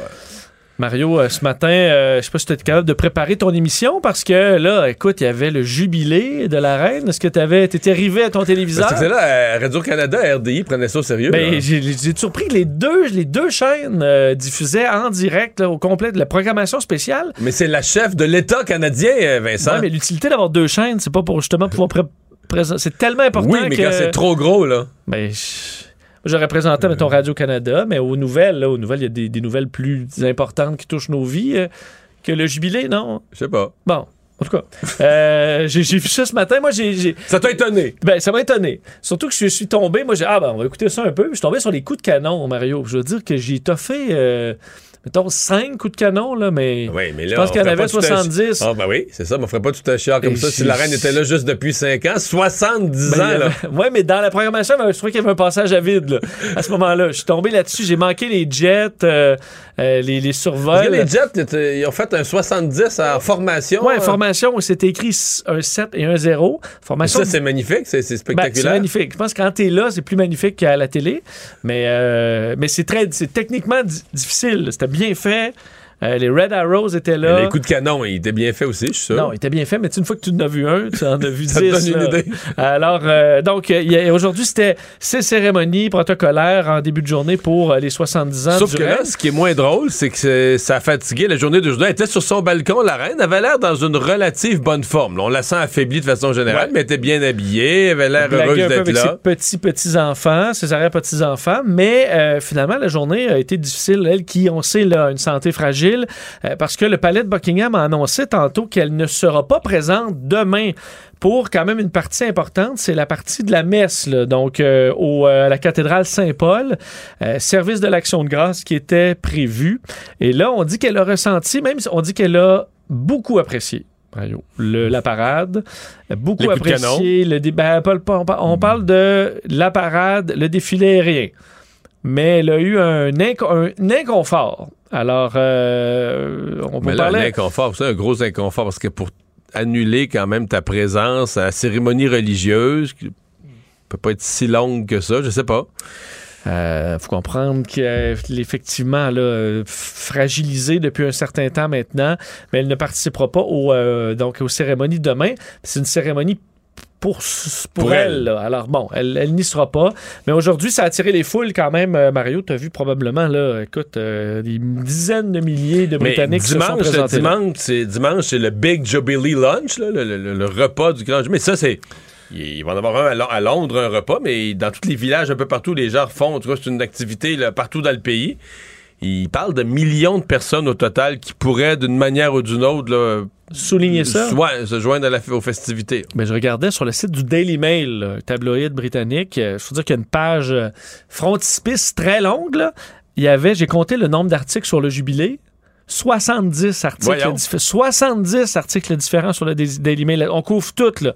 La, petite, la, la petite fille qui... euh, la- Mais là, les petits-enfants, en fait, les, Les arrière-petits-enfants petits-enfants de la reine, ouais, mais eux autres, ils n'ont pas, aimé ça, ils pas aimé ça plus que toi, la cérémonie. Ils ont trouvé ça long, ils ont trouvé ça plate, ils ont grimacé. Ben, ils ont mieux de s'habituer, là. C'est ça, la vie, là. c'est ça qui va se passer. Pas sûr que tu trouves ça beaucoup plus le fun à 60 ans, là. C'est juste plus euh, raisonnable, ouais. pas faire des grosses mous. Ouais, puis montrer que tu trouves ça plate. Mais là, chaque petit élément, d'ailleurs, euh, noté euh, par les tabloïds, c'est que le prince Harry et Meghan, en fait, c'est plus le prince Harry, mais Harry et Meghan étaient à la- bon, ils, sont, ve- ils sont venus au jubilé. Discrètement, là, un peu à Discrètement, ont pas, Pas été, sur le balcon. ont pas été invités sur le balcon. C'était juste, juste pour ceux qui ont une fonction royale, euh, Mario. Alors, ils ont fait ça quand même, euh, quand même Puis discrètement. le prince Andrew, qu'on sait pas quoi faire avec, Écoute, ça donne-tu bien? sauvé par la cloche. On annonce que le prince Andrew a la COVID. Alors, il va manquer non seulement aujourd'hui, il va manquer tout le jubilé au complet. Quand même un bon timing. Parce que là, c'est sûr que si j'étais complotiste, je dirais là, qu'il y a quelqu'un qui s'est promené dans le pays, cherchant quelqu'un qui avait un test positif. Puis là, il a dit Viens-t'en ici, toi, viens-t'en. Mais ça se peut-tu que sur le, le test euh, le, le test rapide, il y a la petite ligne à au crayon feutre? Plus c'est gros et mieux ça passe. Hein? Tu te dis, voyons, c'est même pas la même couleur. Tu te dis, bon, OK, là. Mais. je- Parce bon. que c'est ça que ça donne. Écoute, le prince Andrew, il- tu réponds à toutes les questions sur son absence, alors qu'il est la honte de la famille, avec toutes Ouais. ses affaires avec Jeffrey Epstein. Ben là, Prince Andrew, il a la COVID. là. C'est la réponse. Écoute, c'est. Mais toi aussi, tu penses qu'elle est pas les ganglions enflés, là. Je sais pas, là. OK. Parce Hey, que- je- Puis pourquoi elle écoute la famille, euh, famille royale mentirait pas, là, Vincent? Peut-être lui, là. Peut-être lui qui dit. euh, ou quelqu'un qui fait. Ça, ça donnerait bien. Tu l'as pas eu encore. Ouais. Ben, petit congé comme ça, là, de 5 jours Mais j'aime bien, bien l'idée du test rapide avec la barre, Super. la barre au crayon feutre. Peut-être quelque chose à faire avec ça. Euh, bon, alors voilà, ça va se poursuivre. Donc demain, la messe et compagnie. Et euh, bon, il y aura toutes sortes de cérémonies sans, jusqu'à sans la jubilaire. Sans la jubilaire, mais je suppose qu'il va regarder ça. euh, je suppose qu'elle va en être très heureuse et qu'elle va surveiller Ah ça du point coin de l'œil dès qu'elle sera plus en forme. Mais au Canada, tu sais qu'on n'a pas beaucoup de festivités. là. Peut-être qu'il y a des petits groupes monarchistes qui se font des affaires plus privées.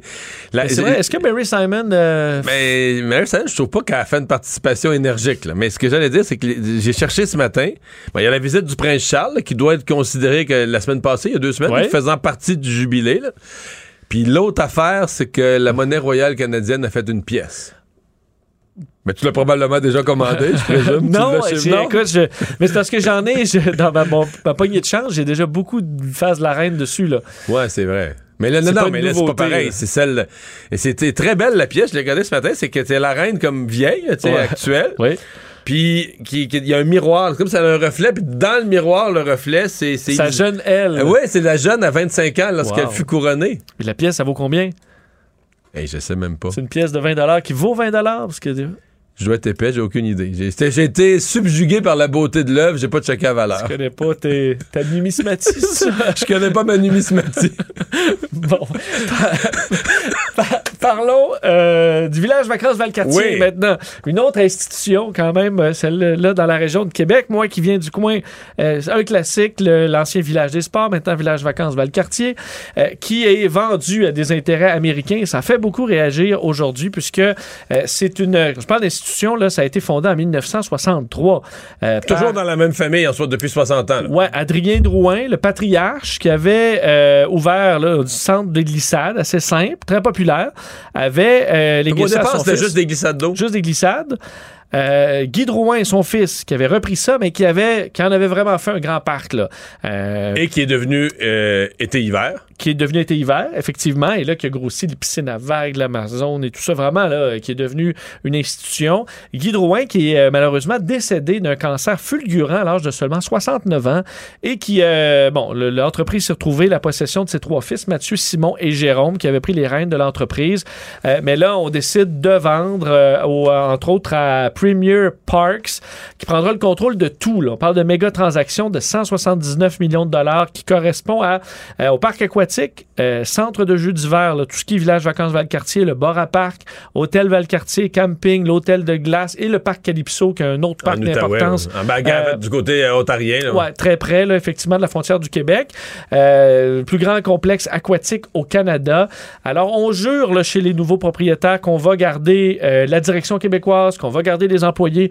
On comprend qu'on est en pénurie de personnel. On va pas faire un congédiement massif non plus chez les, euh, dans les opérations du, euh, du village vacances Valcartier. Mais ça fait quand même réagir, entre autres, à l'opposition euh, à Québec, où on déplore cette vente-là. Claude Villeneuve, qui était déçu, déçu, même si on dit que c'est la bonne entreprise pour assurer la, la pérennité. Euh, Mais même quel- François Legault, qui veut maintenir les sièges sociaux d'entreprises au Québec, je crois que ça n'a pas la dimension d'un Alcan, mais quand même, c'est pour Québec, c'est un joyau, une grosse entreprise. Oui, le ZDR, on est toujours fiers à Québec on a une propriété locale. On peut penser au Tanguay, au Simons. Euh, Il y a des familles importantes. C'était le cas de la famille Drouin. Alors, euh, ça ne devrait pas changer, mais en tout cas, ça change demain. Euh, ça a été confirmé aujourd'hui. Tout savoir en 24 minutes. Êtes-vous excédé des parcomètres à Montréal qui euh, ne vous donnent pas la flexibilité de euh, quitter au moment où vous Mais voulez? faut que tu l'expliques aux gens Bon. de l'extérieur. Euh, ceux qui ne viennent pas souvent à Montréal, euh, il y a une application là, pour les parcomètres. Euh, lorsque vous entrez le code de votre place, vous avez généralement un maximum de deux heures. Et là, tu dis, bon, Là, tu je, payes. je veux pas de ticket, je vais, je vais mettre deux heures. Là, finalement, vous allez faire vos commissions. Ça vous a pris, ah, c'était rapide, 45 minutes. Là, vous voulez partir. euh, pas moyen de dire, ben finalement, je partirai maintenant, là, est-ce que je peux avoir mon argent? Non. Tu as mis deux heures. T'as le droit de partir, tu mais ton, deux heures. ton Ouais, heure, tu- ton heure et quart est perdue. tu peux partir, mais il y a une autre voiture qui arrive, il reste une heure et quart de payer. Elle, elle ne sait pas, elle repaye en double. Et il ça, paye c'est une la- heure. la- c'est que dans les anciens parcomètres, si t'avais mis de l'argent en trop, ben, celui qui arrivait après toi, il devenait le bénéficiaire. La ville réco- récoltait pas en double. La personne disait, ben, tabarouette, je suis bien chanceux, je tombe sur un parcomètre, il reste une heure. Exact. Je remets, euh, ou je roule là-dessus, ou je remets juste 25 sous. Là, c'est pas comme ça, de sorte que certaines places euh, achalandées, des fois, roulent à deux, puis trois, puis quatre tarifs, parce qu'il y a des voitures qui paient pendant longtemps pour rien. Euh, Est-ce que ça, c'est du vol? Est-ce que c'est une façon malhonnête d'aller chercher de l'argent chez la, clientèle? Euh, ben, du moins, l'opposition à Montréal réclame euh, une révision de cette gestion de parcomètre pour pouvoir tout simplement, parce qu'à Calgary, à Victoria, par exemple, il y a un bouton départ. Tu mets deux heures, mais quand tu veux partir, tu, tu cliques départ, puis tu t'en vas. Puis on, on te charge pour le temps que tu as passé là. Ça me paraît pas très, très sorcier. Euh, moi, entre autres, il y a aussi le fait que si tu veux en rajouter de l'argent, tu es obligé d'attendre que ton, ce que tu as Ça payé. aussi, c'est chiant, là. Ben, en fait, tu pas obligé d'attendre, mais si tu payes, Là, ça. on efface le temps qui te reste. Réexpliquons-le. Donc, si t'as payé deux heures, puis là, au bout d'une heure et trois quarts, tu réfléchis à ton affaire, puis tu dis, hey, je vais, Je vais rajouter une ma, ma réunion est plus longue que prévu, je vais rajouter une heure. Ben, ton 15 minutes est perdu, Ouais, là. ça met pas une heure au bout de ton, Ton- 15 non, minutes. Ton 15 Non. Fait que là, faudrait que t'attendes à la dernière minute. Ben, c'est ce que je fais Puis souvent. là, puis là, si t'oublies, Ben là, j'ai un ticket. Ben, c'est ce que je fais. Je vais, je vais pas perdre mon 15 minutes. Le 15 minutes, une heure et demie après, ah, j'ai- bon, j'ai mon 15 minutes. Il est passé, j'ai un ticket.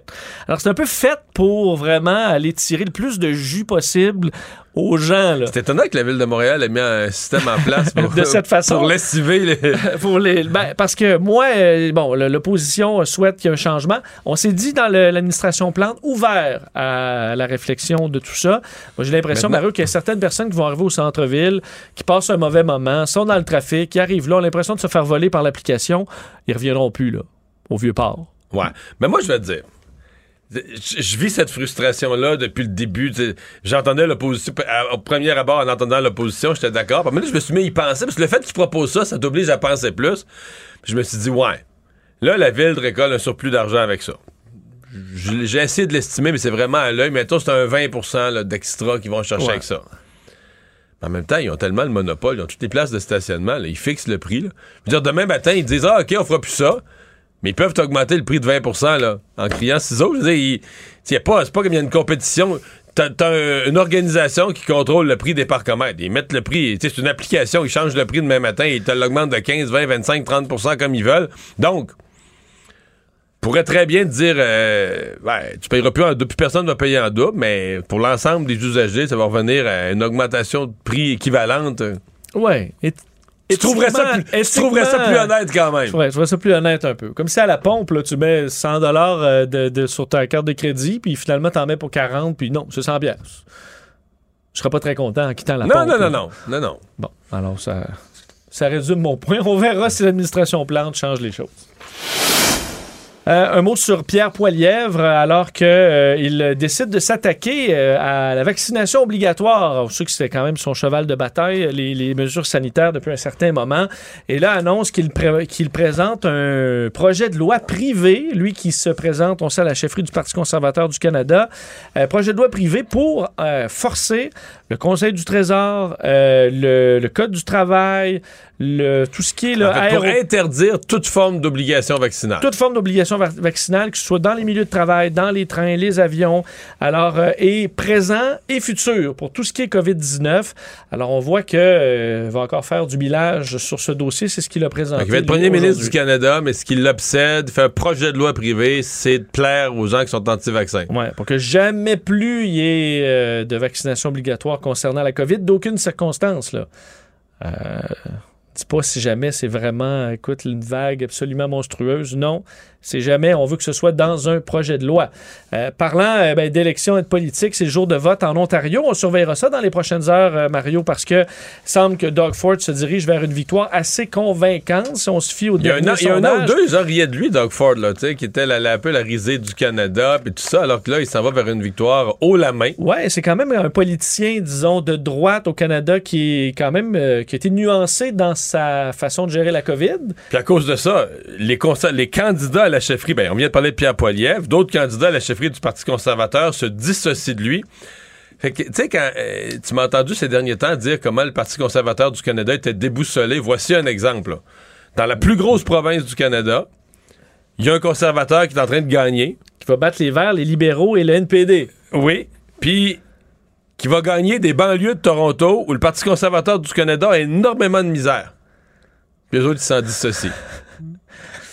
Parce que il était pour des mesures Parce qu'il a écouté un docteur. la COVID. Parce qu'il n'a pas été anti-vaccin, puis il a écouté des médecins, puis il a fait certaines. Il a pas fait tout ce que la santé publique lui demandait parce que les médecins étaient choqués contre lui à un moment donné. Mais de toute façon générale, il a essayé d'écouter la santé publique, puis à cause de tout ça, là, il est devenu un ennemi des conservateurs. Mais en tout cas, pour ce qui est des sondages, ça va bien. Le dernier sondage montrait une avance qu'il n'a jamais eue, là, encore presque de 39 contre 26 pour son plus proche euh, rival libéral Stephen Del, de- Del Duca. Donc, euh, on verra dans les prochaines heures. C'est 10 millions d'électeurs qui sont inscrits sur cette liste électorale. Pas de masque, mais distance physique qui doit toujours être respectée.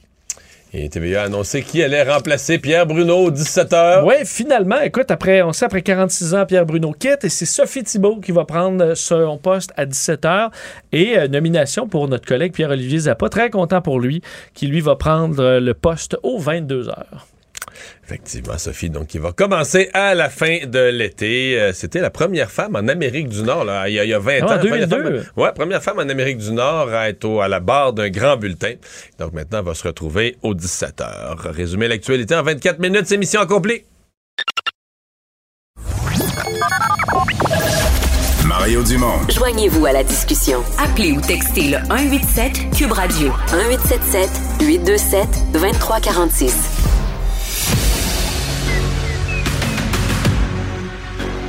Emmanuel Latraverse. J'ai pas de problème philosophique avec ça. Mario Dumont. Est-ce que je peux me permettre une autre réflexion? La rencontre. Ça passe comme une lettre à la poste. Et il se retrouve à enfoncer des portes ouvertes. Là. La rencontre Latraverse Dumont. On rejoint Emmanuel à Traverse. Bonjour Emmanuel. Bonjour. Bonjour. Ah, on a des sujets intéressants, mais avant, toi qui habites à Ottawa, est-ce que ce matin, tu étais arrivé devant ton téléviseur pour le jubilé? Est-ce que ça t'a empêché d'être productive ce matin? C'est en direct, là. Écoute, là, à CBC, Radio-Canada, RDI, tout le monde. Ah non, c'est full, c'est le bonheur canadien. Non, tu sais quoi, ma fille ce matin, parce que elle entendait les nouvelles dans l'auto, elle dit, mais maman, elle dit, à quoi ça sert, la reine?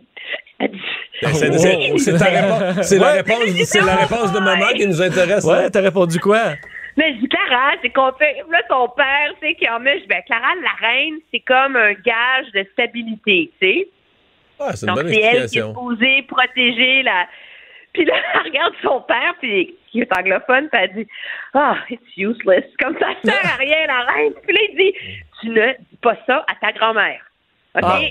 On va voir ta grand-mère. C'était, tu ne lui dis pas que la reine est inutile. Tu vas lui faire beaucoup de peine. C'est- C'est- C'est c'est malheureux pour la famille royale, le prince Andrew qui peut pas assister aux cérémonies parce qu'il y a la COVID. Mais moi, je... Tout à l'heure, en ondes, Oui. Vincent s'est posé la question si son test rapide, là, la barre transversale était faite au crayon. Ben, c'est exactement ce que je me suis dit. C'est comme la reine a une idée. Elle se dit Sais-tu, Andrew, je crois que tu vas avoir la COVID en fin de semaine. Ça serait mieux comme ça. Ouais, faut se rappeler que ça permet de couvrir les quatre jours au complet, là. Ça Non, tombait non, non, très bien. c'est vraiment, là, Sauf que. Toute cette histoire de jubilé de la reine, j'ai été frappée cependant, parce qu'on est quand même inondé de reportages, euh, d'entendre comment bien elle parlait français. On, on l'oublie, mais pas parce que nous, on l'entend parler français maintenant, elle est vieille, ça fait mille ans qu'elle est reine, bon, c'est bien, mais en 1956, quand elle est venue, elle parlait français impeccablement. Je c'est pour ça que c'est pour ça qu'il n'y a pas de nécessité un que. choquant Ouais.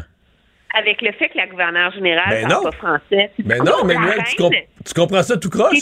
Justement, ça enlève la nécessité que sa représentante au Canada parle français. La reine elle-même parle français.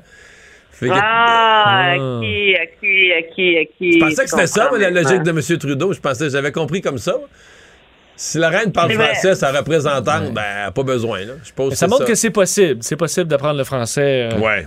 Même quand on a des, euh, des Même quand t'habites en Angleterre, puis t'étais pas née pour être reine, hein, faut pas l'oublier. C'est vrai. Son éducation de reine a commencé alors qu'elle avait 12 ans, je pense, quand son père, euh, quand son oncle a abdiqué et que son père est devenu roi.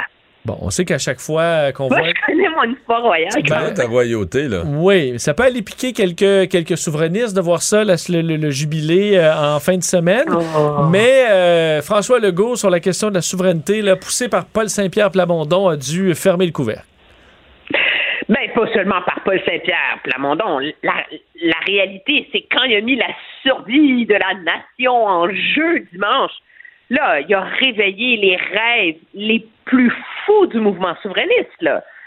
Parce que, tu sais, premièrement, tout le monde comprend, je pense, que M. Legault n'est pas devenu un amoureux du Canada. Il a fait un calcul et un pari de dire aux Québécois, on arrête d'en parler. Et je fais une coalition pour mettre du monde des deux bords là-dedans puis gouverner pour le Québec. Et à l'œil, on pourrait dire qu'à ce jour, il a gagné son pari. Là.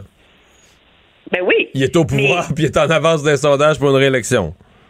C'est ça. Mais la réalité, c'est que les gestes de nationalisme qu'il pose créent des conditions pour un affrontement avec Ottawa. Alors, ça fait longtemps que l'idée, va-tu basculer, basculera pas, bascule, bascule pas. Mais là, quand il dit que la survie de la nation est en jeu, c'est comme un peu... euh, c'est lui qui a fait monter les enchères. Moi, je pense que c'est bien volontaire, tout ça, là. Mais, Donc, il fallait quand même qu'il remette le couvercle sur la marmite, là, parce que sinon, ça risquait de déraper. Mais ce qui est bizarre, c'est que, en fait, quand les libéraux, mettons, essayent de faire passer pour un crypto-souverainiste séparatiste, je comprends, dire, c'est. C'est leur, leur jeu, dire, de, ramener, de, de ressusciter une flamme fédéraliste, parce que pour voter libéral fédéraliste, il faut que tu aies peur d'une quelconque souveraineté ou d'une menace souverainiste quelque part, tu sais. Mais euh, de la part de Paul Saint-Pierre Plamondon, ben, je comprends qu'il s'est dit le gars n'a pas le choix de remettre le couvercle sur la marmite, mais c'est un arme à deux tranchants pour le PQ, là, parce que justement, il y a bien des péquistes qui votent CAQ en disant bah, faut, au fond, peut-être le go un jour, tout ça. J'étais péquiste, je les encouragerais pas à penser de même, je les encouragerais pas à le faire, là. Oui, mais Paul Saint-Pierre Plamondon, il faut qu'il mousse l'idée de la souveraineté parce que c'est le seul argument qui reste au PQ. C'est peut-être que le va nous mener à la souveraineté. Fait que ça prend un parti indépendantiste pour maintenir la pression sur lui. Moi, je pense qu'il est là le calcul du Parti québécois. Puis je pense que pour M. Legault, objectivement, puis Mario, tu connais mieux l'âme du Québec profond que moi, mais ce qu'il offre, c'est un pari gagnant-gagnant aux Québécois. Là. Les Québécois, ils ont un souverainiste dans l'art qui leur offre une gouvernance hyper nationaliste sans le risque d'un référendum. Ah, c'est pas tout. Puis qui, était- a, qui a aussi la carte économique. Il vient du monde des affaires, puis il y a la carte économique. Là. Fait qu'au au- au- présentement, aux cartes, il y, a- il y a quatre races. Là. Fait que, tu sais, qu'est-ce que tu veux de plus? Alors, lui, c'est très habile de, de, de, de, de jouer la, la, la carte je suis sur le fil de fer avant la souveraineté parce que ça rassure les, les péquistes qui votent pour lui.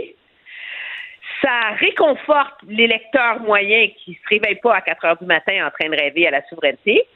Puis en même temps, il y a assez de gros ténors fédéralistes dans son parti qui a juste à dire nous sommes une coalition, que là, ça calme tout le monde. Alors, Mais, mais moi, je pense, moi, je ne pense pas qu'il sort perdant de la joute de la semaine, là. Mais, euh, mais, mais Mel, tu, tu me parles de l'âme québécoise. Je vais te raconter quelque chose. Quand Robert Bourassa avait flirté avec la souveraineté, je me souviens là, de des, des- des- vieux sages de l'opinion publique québécoise qui disaient, tu sais, parce qu'il avait monté, il avait monté fort d'un sondage, Robert Bourassa à l'époque, il était rendu à 50 quelques d'appui, puis le monde était à 70% qui voulait faire la souveraineté avec lui, puis c'était parti pour la gloire, son affaire. Puis quelqu'un disait, ben, c'est ça les Québécois, là. Ils veulent soit un fédéraliste qui va faire la souveraineté, parce que là, ils, les Ou un Québécois, souverainiste qui fera pas. Exactement. T'as tout dit. Soit un fédéraliste qui ferait la souveraineté, ça c'est comme rassurant parce que tu dis, OK, il va à faire, mais sans se mettre trop à dos le Canada, pis tout ça. Ou soit un souverainiste au pouvoir, mais un souverainiste qui a fait pas. Tu comprends? c'est bon, ça? C'est ça Mais qui oui, avait- mais alors, M. Legault leur offre les deux en même temps. Alors, c'est gagnant-gagnant pour, euh, pour, pour lui, là. Ouais. Ouais. Parlons de Pierre Poilièvre, c'est la course toujours à la chefferie du Parti conservateur du Canada. Et là, ben, on sait qu'il a fait de la, de la lutte aux, euh, aux mesures sanitaires quand même euh, un de ses combats. Et là, euh, lance un projet de loi euh, privé contre euh, tout passeport vaccinal ou tout, euh, contre tout vaccin obligatoire présent et futur pour la COVID-19. Oui. Ça, il faut comprendre ça. C'est un- premièrement, c'est un projet de loi qui ne sera jamais débattu, jamais adopté, mais il l'a déposé. C'est une manœuvre pour aller chercher des deuxièmes votes. Parce qu'à partir de demain, là, c'est fini la, vente de cartes de membres. Alors là, ils ont une bonne idée de combien de cartes de membres ils ont, ils ont vendu, de leur score. Mais là, pour être sûr de gagner, comme c'est un vote préférentiel, il n'y a pas 51% au premier tour. faut qu'il y ait des, des deuxièmes choix. Puis ça, c'est des deuxièmes votes de. Baber puis Lewis, mettons, là. Ben, c'est les deuxièmes votes de Baber puis Lewis. Alors, avec ça, il vient de se sceller, espère-t-il, ou de faciliter sa capacité d'aller chercher les deuxièmes votes de Baber. Puis Baber, ça va être le premier à sauter. On s'entend, là? C'est moi, là, si tu me donnes l'ordre où, où ils vont sauter, là. Premier tour, Baber va sauter. Deuxième tour, Hitchison va sauter. Troisième tour, Lewis va sauter. Alors, Moi, je dois t'avouer que si tu, me, si tu me donnais une carte de membre du Parti conservateur et que j'avais à voter demain, là, je voterais pas pour Baber. Oui, ça, on s'en doute. Alors, pour l'instant, Charret peut espérer compter sur les votes de Hitchison. En comme fait, s'il y, avait, tour. s'il y avait 60 candidats, là, je pense que je débarquais quand même Baber au premier tour. C'est je peux Probablement. pas- je peux 60 pas- personnes tirées au hasard. Tiré au hasard au Canada, ouais. Je débarquais au premier tour, pareil. Mais s'il va chercher ses, ses votes, parce que plus ça prend du temps pour que Poiliev se rende au bout, atteigne le 51% plus il est menacé. Alors, il y a déjà eu beaucoup d'animosité en. Alors, les votes de Baber, c'est facile, c'est une anti-mesure sanitaire. Après ça, il y a les votes de Lewis. Puis il y a eu beaucoup d'animosité entre leurs deux camps. On a vu beaucoup de tentatives de Jean Charest de charmer le camp pro-vie en disant qu'il y avait une place dans le parti, qu'il fallait le traiter avec respect, nanana, nanana. Alors, ça prend une carte à Poiliev pour essayer d'aller sceller l'appui de ces gens-là. Puis c'est avec ce projet de loi-là qu'il le fait. Mais je pense qu'on reste quand même les deux perplexes face à, c'est qu'on à cette Mais c'est parce que euh, mobilisation d'anti-mesures sanitaires, C'est ça. c'est la priorité sur la terre. Puis jusqu'où tu fais des pirouettes pour aller chercher un 6-7% de la population qui était avec Maxime Bernier au détriment là, de, la, de- de- de- de la majorité silencieuse, des gens ordinaires. euh, je, veux dire- euh, Est-ce que ça nuit à ses chances après à l'élection mais moi, je générale? pense que ça finit par me convaincre là, que s'il découvre que les enfants sont vaccinés contre la rougeole, là, il va ramener la rougeole. Mais ce qui est, ce qui est surprenant, c'est qu'il regarde c'est les élections en Ontario euh, aujourd'hui. Il y a eu un, un espèce de. Il y a eu une faction du Parti conservateur qui s'est Ben séparée. oui. hein. Ben oui, je connais même, je connais même un député qui s'est séparé, c'est un dénommé Baber, qui est rendu candidat euh, Oui. à la chefferie. à la course au directeur. Mais il y a un autre parti aussi qui s'est séparé qui sont à 4 Alors, c'est pas comme si c'est un gros bassin de vote. Puis, qu'est-ce que ça nous montre? Euh, la force de Doug Ford? Qui est quand même, c'est pas un, c'est pas un populiste à la Trump. Moi, c'est ce que j'appelle des populistes bin sur le bras, tu sais. Monsieur, à tout le monde, on se casse pas le basic, tu sais. Mais ça. Ben, c'est comme un peu comme un, bon, un peu comme un bon maire de ville, là, qui gère la ville. Il ramasse les vidanges, il fait ce qu'il a à faire, il est fin avec le monde. Il met pas ça, c'est pas un philosophe, il met pas, il met pas ça compliqué, mais il s'occupe des affaires. c'est un peu ça, là, Doug Ford. Puis, puis Doug Ford, il est pas mal plus populaire depuis qu'il a arrêté d'être en croisade contre Justin Trudeau, là. Tu sais, l'idée, là, la résistance contre les méchants libéraux, ça marche plus, là. Peut-être que ça va marcher dans trois ans, aux prochaines élections, mais c'est clair que dans l'humeur de l'électorat en ce moment, en Ontario, l'humeur, c'est on veut juste quelqu'un de compétent qui va baisser les impôts, qui va s'occuper du coût de la vie, là, comme arrêtez vos histoires, là. Alors, je suis, je suis je serais très curieuse de voir le résultat de Pierre Poilievre en termes de nombre de votes qu'il va avoir obtenu en Ontario. Mais tu parles, c'est parce que quand je, ok, je, me rapporte là au premier débat des conservateurs, il y a un mois. Premier débat qui se passait à Ottawa, donc il était en sol ontarien et la campagne de Doug Ford, en fait la campagne électorale ontarienne venait d'être déclenchée. Donc on refait le portrait. Tu es sur le territoire ontarien, Ottawa, dans une province où une élection provinciale est déclenchée, tu un débat des candidats à la chefferie du Parti fédéral. Et là, eux, ni plus ni moins, ils, tu comprends, ils s'essuient les pieds là, sur le conservateur local, Doug Ford, parce que là, lui, il a mis en place des mesures sanitaires, il a mis en place des campagnes de vaccination, il a poussé, il a encouragé la vaccination par différents moyens, comme d'autres premiers ministres au Canada, etc., etc. Puis là, ben, t'as Baber, le super Baber, qui, euh, bon, on a dit que, tu sais, comme, comment c'est un idiot, là, tu sais, d'avoir fait ça, puis Ford, puis toute la gang, sont, puis là, ils sont contre les vaccins, toute la gang. Là, tu te dis, expliquez-moi ça, là. Dans ce province-là, vous avez connu des grands insuccès vous n'êtes pas capable de gagner la banlieue de Toronto. Vous êtes devenus les conservateurs d'Ottawa, des spécialistes de la défaite, de la défaite électorale contre Trudeau. Puis dans la plus grosse province du pays, puis dans la banlieue de Toronto qui est ultra sensible, vous avez un conservateur à l'échelle provinciale qui est en train de gagner ça.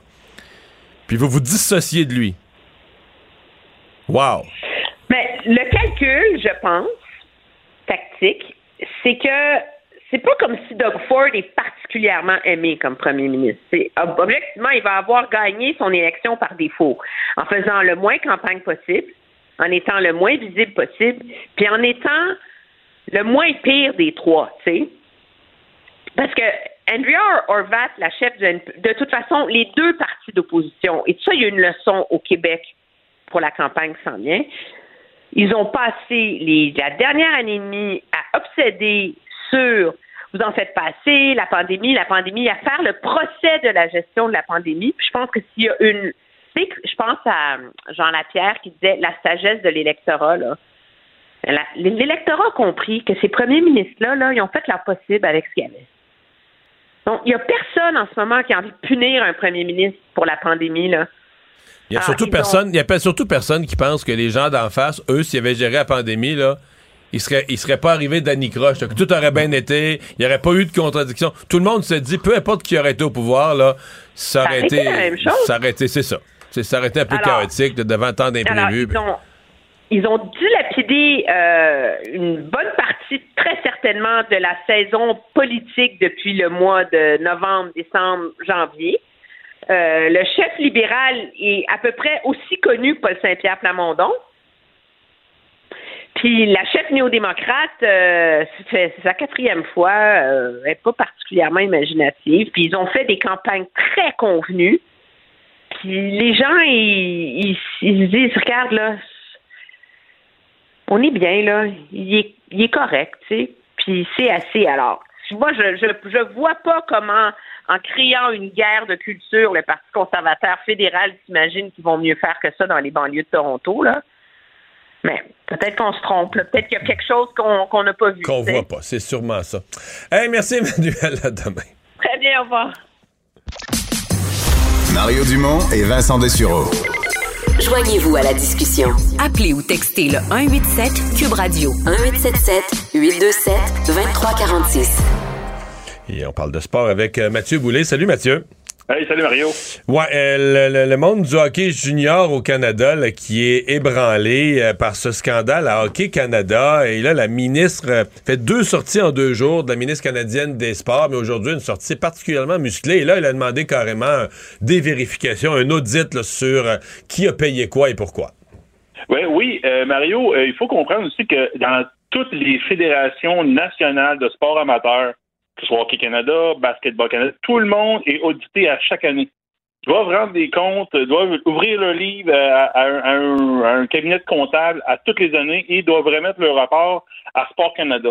Et là, on, va encore plus loin. Là, pour être sûr certain de retrouver le 3,5 millions de dollars qui étaient versés à la victime de, alléguée d'un viol collectif en 2018, on, sont en train de, ils vont fouiller, savoir il est où 3,5 millions, comment qui est, où ce qui est dans les dépenses. Parce que là, qu'est-ce qui- qu'est-ce que Hockey Canada est soupçonné présentement, Mario? C'est d'avoir pris des fonds publics, parce que c'est l'argent, l'argent du public, là, euh, lors d'une fédération comme Hockey Canada, d'avoir, euh, d'avoir camouflé un viol collectif qui a eu lieu en 2018 avec certains membres de l'équipe euh, nationale de hockey junior. C'est grave. C'est, moi, je trouve ça terrifiant parce que je te dirais, euh, là, c'est, là, Hockey Canada, là, tu as eu Rugby Canada, tu as eu Bobsleigh Canada qui a été mêlé à des, des scandales, tu as eu Box Canada aussi. Voyons, qu'est-ce qui se passe au Canada avec, les, avec le sport amateur? Mais là, euh, c'est ça. Dans certains cas, c'est des coachs qui étaient achalants, mais là, on parle vraiment des joueurs après un gala euh, qui aurait fait un viol collectif sur une euh, sur une jeune femme.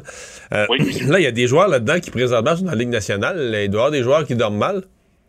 Ben là, présentement, il y a plusieurs joueurs déjà qui se sont, se sont détachés de ça, pour dire euh, je parle d'un Kyle McCarr qui faisait partie de l'équipe, qui a déjà, euh, par l'entremise de son agent, décidé de dire non, non, non, non, je n'étais pas là-dedans, je faisais pas partie de ce groupe-là.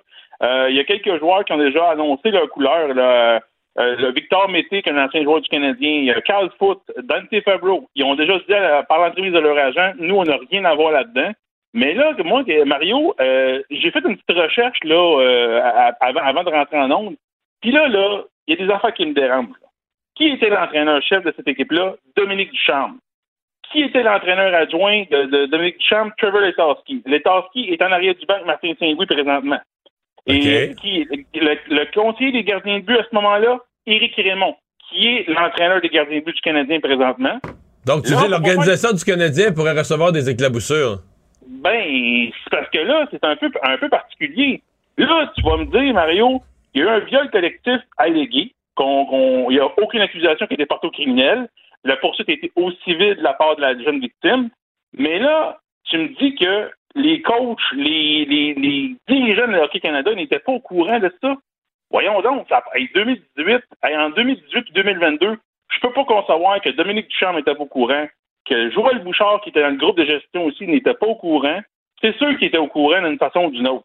Mais moi, qu'est-ce qui me, qu'est-ce qui me surlupine encore plus, Ça se peut, par contre, qu'ils n'ont pas eu aucun rôle à jouer. Là. Tu sais, Si l'affaire est sortie après, mettons que tu es entraîneur, l'affaire est sortie après, ça devient les administrateurs de Hockey Canada qui, a posteriori, euh, gèrent l'affaire. là, tu sais, euh, parce que c'est pas arrivé dans un, c'est pas arrivé pendant un tournoi, c'est arrivé après un gala. Euh, tout était fini. Je sais pas, c'est pas clair que les entraîneurs avaient encore un rôle à jouer. Ils l'ont peut-être su, remarque, ils l'ont peut-être entendu parler entre les branches, mais ils n'ont pas nécessairement eu un mot à dire ou une prise de, de décision. non, là. Non, c'est ça. Moi, moi, qu'est-ce qui, qu'est-ce qui me, qu'est-ce qui me, vraiment, qui me, qui me, Qui te chicote, qui me- qui- comme chicote, ouais. Euh, regarde, le Tom Rainey, qui était le chef de la direction d'Hockey Canada, euh, je sais pas s'il sentait la soupe chaude s'en venir, mais là, il a pris sa retraite le mois passé. Pas dans, là, six mois, là, un an, là, deux ans, là, la- le mois passé. Ah, Est-ce que ouais. Tom Rainey pensait que peut-être que là, ça, le- le- le- la marmite bouillerait, puis là, il serait comme sacrifié en bout de ligne. Ils ont peut-être Hockey Canada, je sais pas. Des fois, il arrive que les gens sont démissionnés à leur place, tu comprends? Là, il a quitté en, en bonne forme. Puis là, pas longtemps après le départ de Tom Rainey, whoop, t'as ce scandale-là qui sort. Ben, on peut, on peut supposer certaines affaires parce que là, tu dis, OK, le gars, est-ce qu'il sent- est-ce qu'il sentait que ça s'en venait, qu'il y avait- une marmite qui s'en venait, que ça exploser au visage? Mais le gars qui, le remplace Hockey Canada dans son rôle présentement, Scott Smith, était aussi avec l'équipe de 2018. Le gros problème qu'on a, euh, le, le gros, le gros hic là-dedans, c'est que c'est opaque. La poursuite au civil, on, ils nomment pas les joueurs, ils nomment euh, seulement Hockey Canada. Euh, la victime n'a pas jamais voulu co- collaborer avec, avec des policiers. Mais si Hockey Canada a fait un chèque à la victime, ben, excuse, mais. Parce qu'eux, ils sont sûrs que c'est arrivé. Ils sont sûrs qu'il est arrivé. Tu sais, tu verses pas 3 millions et demi à quelqu'un qui te fait du, tu sais, du, du chantage, puis tu sais même pas si c'est vraiment arrivé ou pas. Quand tu signes un chèque de ce grosseur-là, c'est parce que tu sais que t'es dans le gros trouble. là. Tu t'envoies Ben pas oui. ça en disant, il y a une fille qui chiale. Je je sais pas si c'est vrai ou pas ce qu'elle dit, mais en tout cas. Ouais, pour être sûr, on va lui donner des ouais, on va lui millions, donner hein. 3 millions pour être sûr. Voyons, tu sais, quand, tu- quand tu verses un montant de cette ampleur-là, Hmm. c'est que tu es vraiment convaincu que c'est le gros trouble. là. Ben oui, oui, parce que moi, moi je vois pas, mettons, tu fais pas, comme tu dis, un chèque pour faire un chèque. Là, ta minute, là, là, il y, a- il y a un viol, un viol collectif allégué. En plus, elle a fait une poursuite au civil. Mais au, au niveau criminel, elle a jamais voulu déposer une plainte à la police. Euh, c'est ça qui est un peu particulier dans ce sûr, c'est sûr. Mais, mais euh, Mathieu, dernière question, on a d'autres sujets, mais est-ce que tu penses que s'il était avéré là, que des joueurs de la Ligue nationale sont dans la liste des huit et qui ont participé à un viol collectif, est-ce que Gary Bettman accepte qu'il continue à jouer dans la Ligue? Et mon Dieu, très bonne question. C'est une question, hein? Euh, ben regarde, re- regarde comment que le dossier Logan a été géré. Je vais te renvoyer une autre question après une autre question. C'est quand même Regarde, des. regarde. J'ai des photos, là. Je dis pas que c'est, je dis pas que c'est correct, je suis pas en train d'excuser ça, mais c'est une. C'est une coche avant le viol collectif en termes de gravité, à mon avis, là. G- Oui, pas oui, pire oui, qu'une non, solide dis- coche, là. Là, là, là, tout le monde s'éloigne de Logan Mayo. Personne, il, personne, il touche avec une paire de 100 pieds. Puis Mais on l'a pas exclu, là, tu sais. Non, non, c'est ça. Mais là, là, je me dis, euh, arrive une, une situation comme ça, euh, la 3 millions et demi, est-ce que les, est-ce que les joueurs ont à la cagnotte? Ça aussi, faut, on n'a pas aucune explication Ouais, pour le moment. ouais, ouais. Euh, tu sais, le, le- mettons, le joueur là, qui gagne des millions présentement, il, bon, il est là au Canada. Regardez, je vais donner un 300-400 000. Euh, il y a un autre qui a poussé dans le pot. euh, puis là, on, on va se ramasser avec 3 millions et demi. Puis Hockey Canada va avoir mis 1 million peut-être dans, dans, dans le cagnotte. Puis là, bon, on éteint l'affaire, puis on, on, on, on, on tient nos, nos bouches Ouais. fermées. Là. Bon. Ouais, à suivre. Euh, Mathieu a traversé, quand même du hockey ce soir. Oui, tout à fait. Euh, Avalanche Oilers. euh, Est-ce qu'on- est-ce qu'il y a moyen de resserrer la défensive ou les gardiens et les défensifs sont juste trop faibles pour les attaques? Ben, moi, je pense que c'est un peu ça. Mais là, euh, l'Avalanche du Colorado va se débrouiller sans son gardien numéro un, Darcy Camper, qui n'est pas en mesure de jouer ce soir. Donc, c'est Pavel Francouz qui est là, un, un gardien gaucher qui est capable d'avoir d'être du bon comme mauvais. Puis l'autre côté, c'est Mike Smith qui revient après avoir été traversé de tous les côtés, peut-être, euh, lors du dernier match. Euh, je m'attends à un match plus serré, mais je m'attends encore à, à un 5-4, à, à- à plusieurs buts encore, Mario, ce soir. À suivre. Et euh, il y a Patrick Roy qui est en réflexion concernant son avenir avec les remparts. Son équipe Oui. qui a été éliminée hier soir. Oui, défaite crève-cœur des remparts de Québec hier contre les Cataractes de Shawinigan devant 14 000 personnes environ euh, au centre Vidéotron. Il menait, hein? Il menait, il pensait l'avoir. Oui, il menait 3-1. Euh, Puis là, il y a eu, ça a complètement glissé en dessous du pied des, euh, des, des joueurs des remparts. Ils ont fait marquer le but vainqueur à 47 secondes de la fin sur une, une, une punition de- d'un joueur des remparts. Un- une triste fin. Mais moi, qu'est-ce qui m'a marqué, c'est la réaction de Patrick Roy sur la glace et après en conférence de presse. Un gars qui a l'air plus abattu. Il n'a vu d'autres Patrick Roy, mais là, cette fois-ci, ça a l'air d'y avoir rentré dedans vraiment solidement. Comme s'il avait vu de perdre la Coupe Stanley avec ses joueurs. euh, très, très émotif. Puis là, il se dit, ben, je sais pas, je vais revenir. Si la passion est là, je vais être de retour. Si c'est pas là, peut-être que je vais devoir réfléchir à mon avenir. Euh, je pense aussi que ce que j'ai lu de mon collègue euh, Kevin Dubé aujourd'hui, c'est que Patrick Roy a pas très bien digéré le processus d'embauche du directeur général du Canadien de Montréal. Et je le comprends parfaitement. Moi, hors de tout doute, là, je ne peux pas dire à, à 100 mais je pense que quand euh, Jeff Gorton a rencontré Patrick Roy juste par par Politesse. politesse. Ouais, ouais, ouais. Et Il n'y avait aucunement question de l'embaucher. Et Patrick s'en est, euh, Patrick s'en est euh, rendu compte peut-être. Hé, Mathieu, merci beaucoup. On se fait demain. demain. Bye bye. Il analyse la politique, il sépare les faits des rumeurs. Mario Dumont. Cube, Cube Radio. Cube Radio. En direct à LCN. Mario Dumont qu'on retrouve dans les studios de Cube Radio. Mario, euh, un temps on disait le crime organisé protège certaines personnes. En tout cas, on veut pas régler nos comptes un peu partout. Mais voilà que toutes ces règles-là semblent vraiment levées. Là. Dans- hier, dans un restaurant, en présence d'enfants, un, un- un truand qui est abattu devant tous ces gens-là. Incroyable, Pierre.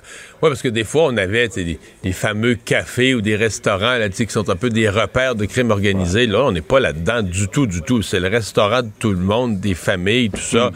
Les gens qui assistent à un meurtre en direct. Euh, puis là, on parle pas des... Bon, on imagine la panique puis tout ça, mais en plus, euh, je veux dire, euh, il y a des dangers. Et ce matin, je recevais un expert, il disait, écoute, tu tires comme ça, tu peux avoir une balle qui ricoche, qui frappe quelque chose de dur, une surface dure dans un certain angle, la balle ricoche, fait une autre victime innocente, c'est impensable. Et, et, moi, ce qui me fatigue, c'est qu'à un point, là, il y, a un côté sans gêne, il y a un côté en plein jour, dans le restaurant, dans la rue, en face d'une garderie tout ce qu'on a vu. Puis il y a le gang de rue, il y a crème organisée, c'est pas tous les mêmes groupes, mais on sent que tout ce monde-là a, plus peur d'agir en public, semble plus avoir peur de la police. Euh, et là, je trouve même aujourd'hui, j'ai pas trouvé que les élus, compte tenu de la gravité de la scène, j'ai pas trouvé que les élus avaient un discours si musclé, si fort, euh, que en tout cas, moi, je, trouve qu'on arrive à un point où ben, on a eu, tu sais, des fois, on dit, ouais, ça va prendre une victime innocente, mais là, on en a eu des jeunes, des mineurs qui ont été abattus en pleine rue. Alors, euh, je trouve qu'on n'a pas une réponse très musclée par rapport à l'ampleur de ce qu'on a comme action, euh, sans gêne, dangereuse. Mais les autorités semblent un peu euh, aussi. Les autorités semblent dépasser carrément. Ouais, mais là, il faut pas, là. On l'a vu la police, on a vu le chef de police tantôt qui dit ben, euh, lui, lui, c'est intolérable. Oui, le chef, le chef de police euh, Brochet aujourd'hui a eu un discours quand même euh, lui plus fort, s'est adressé au crime organisé. Mais Pierre, la police est jamais plus forte que les élus qui lui fournissent un appui ferme. C'est ça aussi. Hein? Ouais. L'urgence sanitaire s'est levée maintenant. Peut-être rappeler euh, pourquoi on avait établi l'urgence sanitaire avant de dire euh, toutes les leçons qu'on en a retirées. Oui. Ben, l'urgence sanitaire, ça, donne des pouvoirs extraordinaires au gouvernement, qui à un certain moment était utilisé. Là, on a carrément fermé les restaurants, fermé des choses. Donc, il y a eu des moments de, où c'était utilisé au maximum. Bon, depuis quelques semaines. Établir des hausses de salaire, établir des primes. Exactement. Et, depuis quelques semaines, ce n'était essentiellement que ça. Il n'y avait plus de mesures, il n'y avait plus d'obligations, il n'y avait même plus de port du masque obligatoire, à part dans quelques lieux, mais on gardait l'urgence sanitaire parce que, oui, on donnait certaines primes à des employés, les, employés de vaccination, des certaines professions à qui on permettait de vacciner, qui ne sont pas dans les lois de la santé. Euh, là, on lève l'urgence sanitaire. Sincèrement, ça change plus grand-chose à ce point-ci, dans la mesure où il n'y avait pas il y avait plus vraiment euh, d'obligation, de mesures populationnelles ou d'interdictions. Mais, une fois la poussière retombée, probablement que ce que j'amène, c'est un sujet pour après les élections. On pourra quand même se poser la question. Est-ce que l'urgence sanitaire... Euh, est-ce que c'est trop facile? Est-ce que ça devrait, mettons, euh, pouvoir être renouvelé par le gouvernement par décret? Parce que là, de 10 jours en 10 jours, on renouvelait, on renouvelait, on renouvelait pendant, pendant 100 quelques semaines. Est-ce qu'on devrait, mettons, à toutes les cinq fois, à toutes les quatre fois, devoir revenir devant l'Assemblée nationale? Dire, ben, le gouvernement peut pas renouveler ça. Donc, pour moi, il reste un questionnement. Puis là, ben, ça n'a pas été facile à débattre ces dernières semaines. Ceux qui questionnaient l'urgence sanitaire, pour un certain nombre, étaient des complotistes qui disaient qu'on vivait quasiment en Corée du Nord. Donc là, leurs propos étaient si peu sérieux que ça lançait pas un débat sérieux hmm. sur la sur l'urgence sanitaire. Mais moi, je pense qu'il y a quand même un questionnement à y avoir sur comment on l'utilise et comment on le renouvelle pour des si longues périodes. Euh, Bill Morneau, l'ancien ministre des Finances, euh, qui était là avec Justin Trudeau de 2015 à 2020, critique sévèrement le gouvernement sur sa gestion et dit que l'horizon, les finances et euh, toute la relance économique qu'il voyait, lui, quand il était là, il voit pas ça. Ouais. Et c'est certain qu'on peut être tenté d'y voir. il est parti dans des circonstances pas faciles. On peut y voir un peu une belle-mère qui revient se mêler des affaires de Justin Trudeau. Mais il est quand même un, homme d'affaires crédible euh, qui connaît un peu le monde des affaires canadien. Et euh, je pense que le message qu'il euh, qu'il relaie est représentatif de ce que pense la communauté économique. C'est-à-dire que, tu sais, il dit en anglais, là, le, dans, dans, le cas de M. Trudeau, tax, tax and spend. Là, le gars qui taxe puis qui mm-hmm. dépense puis qui taxe puis qui dépense et que ça manque de vision pour la croissance économique, pour l'enrichissement du pays, etc., euh, la croissance à long terme. Donc, c'est quand même, euh, pour le gouvernement libéral, un avertissement et c'est un rappel à tous que euh, c'est comme, tu sais, l'entente que Justin Trudeau a signée avec le NPD, le très, très à gauche, ça plaît pas nécessairement à tous les libéraux. Et il y a bien des projets qui s'en viennent, là, entre autres, dans les soins dentaires. Oui. des dépenses. Merci. Au revoir. Alors Vincent, ben c'est euh, fin de session, mais fin de mandat, là, carrément, fin de législature à l'Assemblée nationale qui donne lieu à quelques discours émotifs. Ouais, des moments d'émotion. Faut rappeler, tu l'as, vécu. Il y a des êtres humains hein, derrière les, les, les politiciens. Il y en a qui, ont, euh, qui, qui quittent la vie politique. C'est le cas de Véronique Yvon, donc qui est de la dernier jour là euh, à l'Assemblée nationale. Elle avait l'occasion de s'exprimer euh, aujourd'hui, Véronique Yvon, et elle est, elle a parlé du dossier de l'aide médicale à mourir, où on est en train, bon, de, de, de, de, finaliser de ce dossier-là, euh, projet de loi 38, et elle a été prise d'émotion en parlant de ça parce que, ce que je savais pas, le dossier de l'aide médicale à mourir, c'est un des premiers dossiers qui est tombé sur son bureau lorsqu'elle est arrivée comme députée il y a 14 ans. Euh, et euh, ben, elle termine sa carrière avec celui-là. Ça a amené, euh, fait, elle a été incapable à un certain moment de parler. J'ai coupé un bout parce qu'il y a eu de longs applaudissements, mais écoutez un extrait. Je vous cacherai pas que c'est avec énormément d'émotion que j'ai du mal à contenir un peu. Donc, je demande votre indulgence que je, que prends la parole sur... euh, mon Dieu. Ce dossier-là, qui n'est pas un dossier, qui est, qui est un enjeu, qui est une réalité de, de l'accompagnement des personnes qui sont gravement malades, gravement souffrantes, avec cette possibilité de l'aide médicale à mourir, va m'avoir accompagnée de la première année de mon mandat. Première année, jusqu'effectivement à la toute fin. Ouais, parce que c'est pas nécessairement son dernier. La semaine prochaine, ben, il reste une semaine. La semaine prochaine, la Chambre siège. Mais probablement qu'elle, euh, c'est son gros dossier. Fait que probablement qu'elle ne refera plus de discours aussi important que celui qu'elle fait. Fait que c'est son dernier discours euh, Exact. majeur euh, à l'Assemblée. Toi, ton dernier discours, est-ce que tu as pleuré? Je m'en souviens pas. Ah, bon. C'était pas. euh, T'étais, t'étais, t'étais correct pour t'en aller. Bon, je cherche pas trop les moments. Non, c'est ça. J'étais j'étais bien décidé. Les moments d'émotion étaient pas si pires que ça.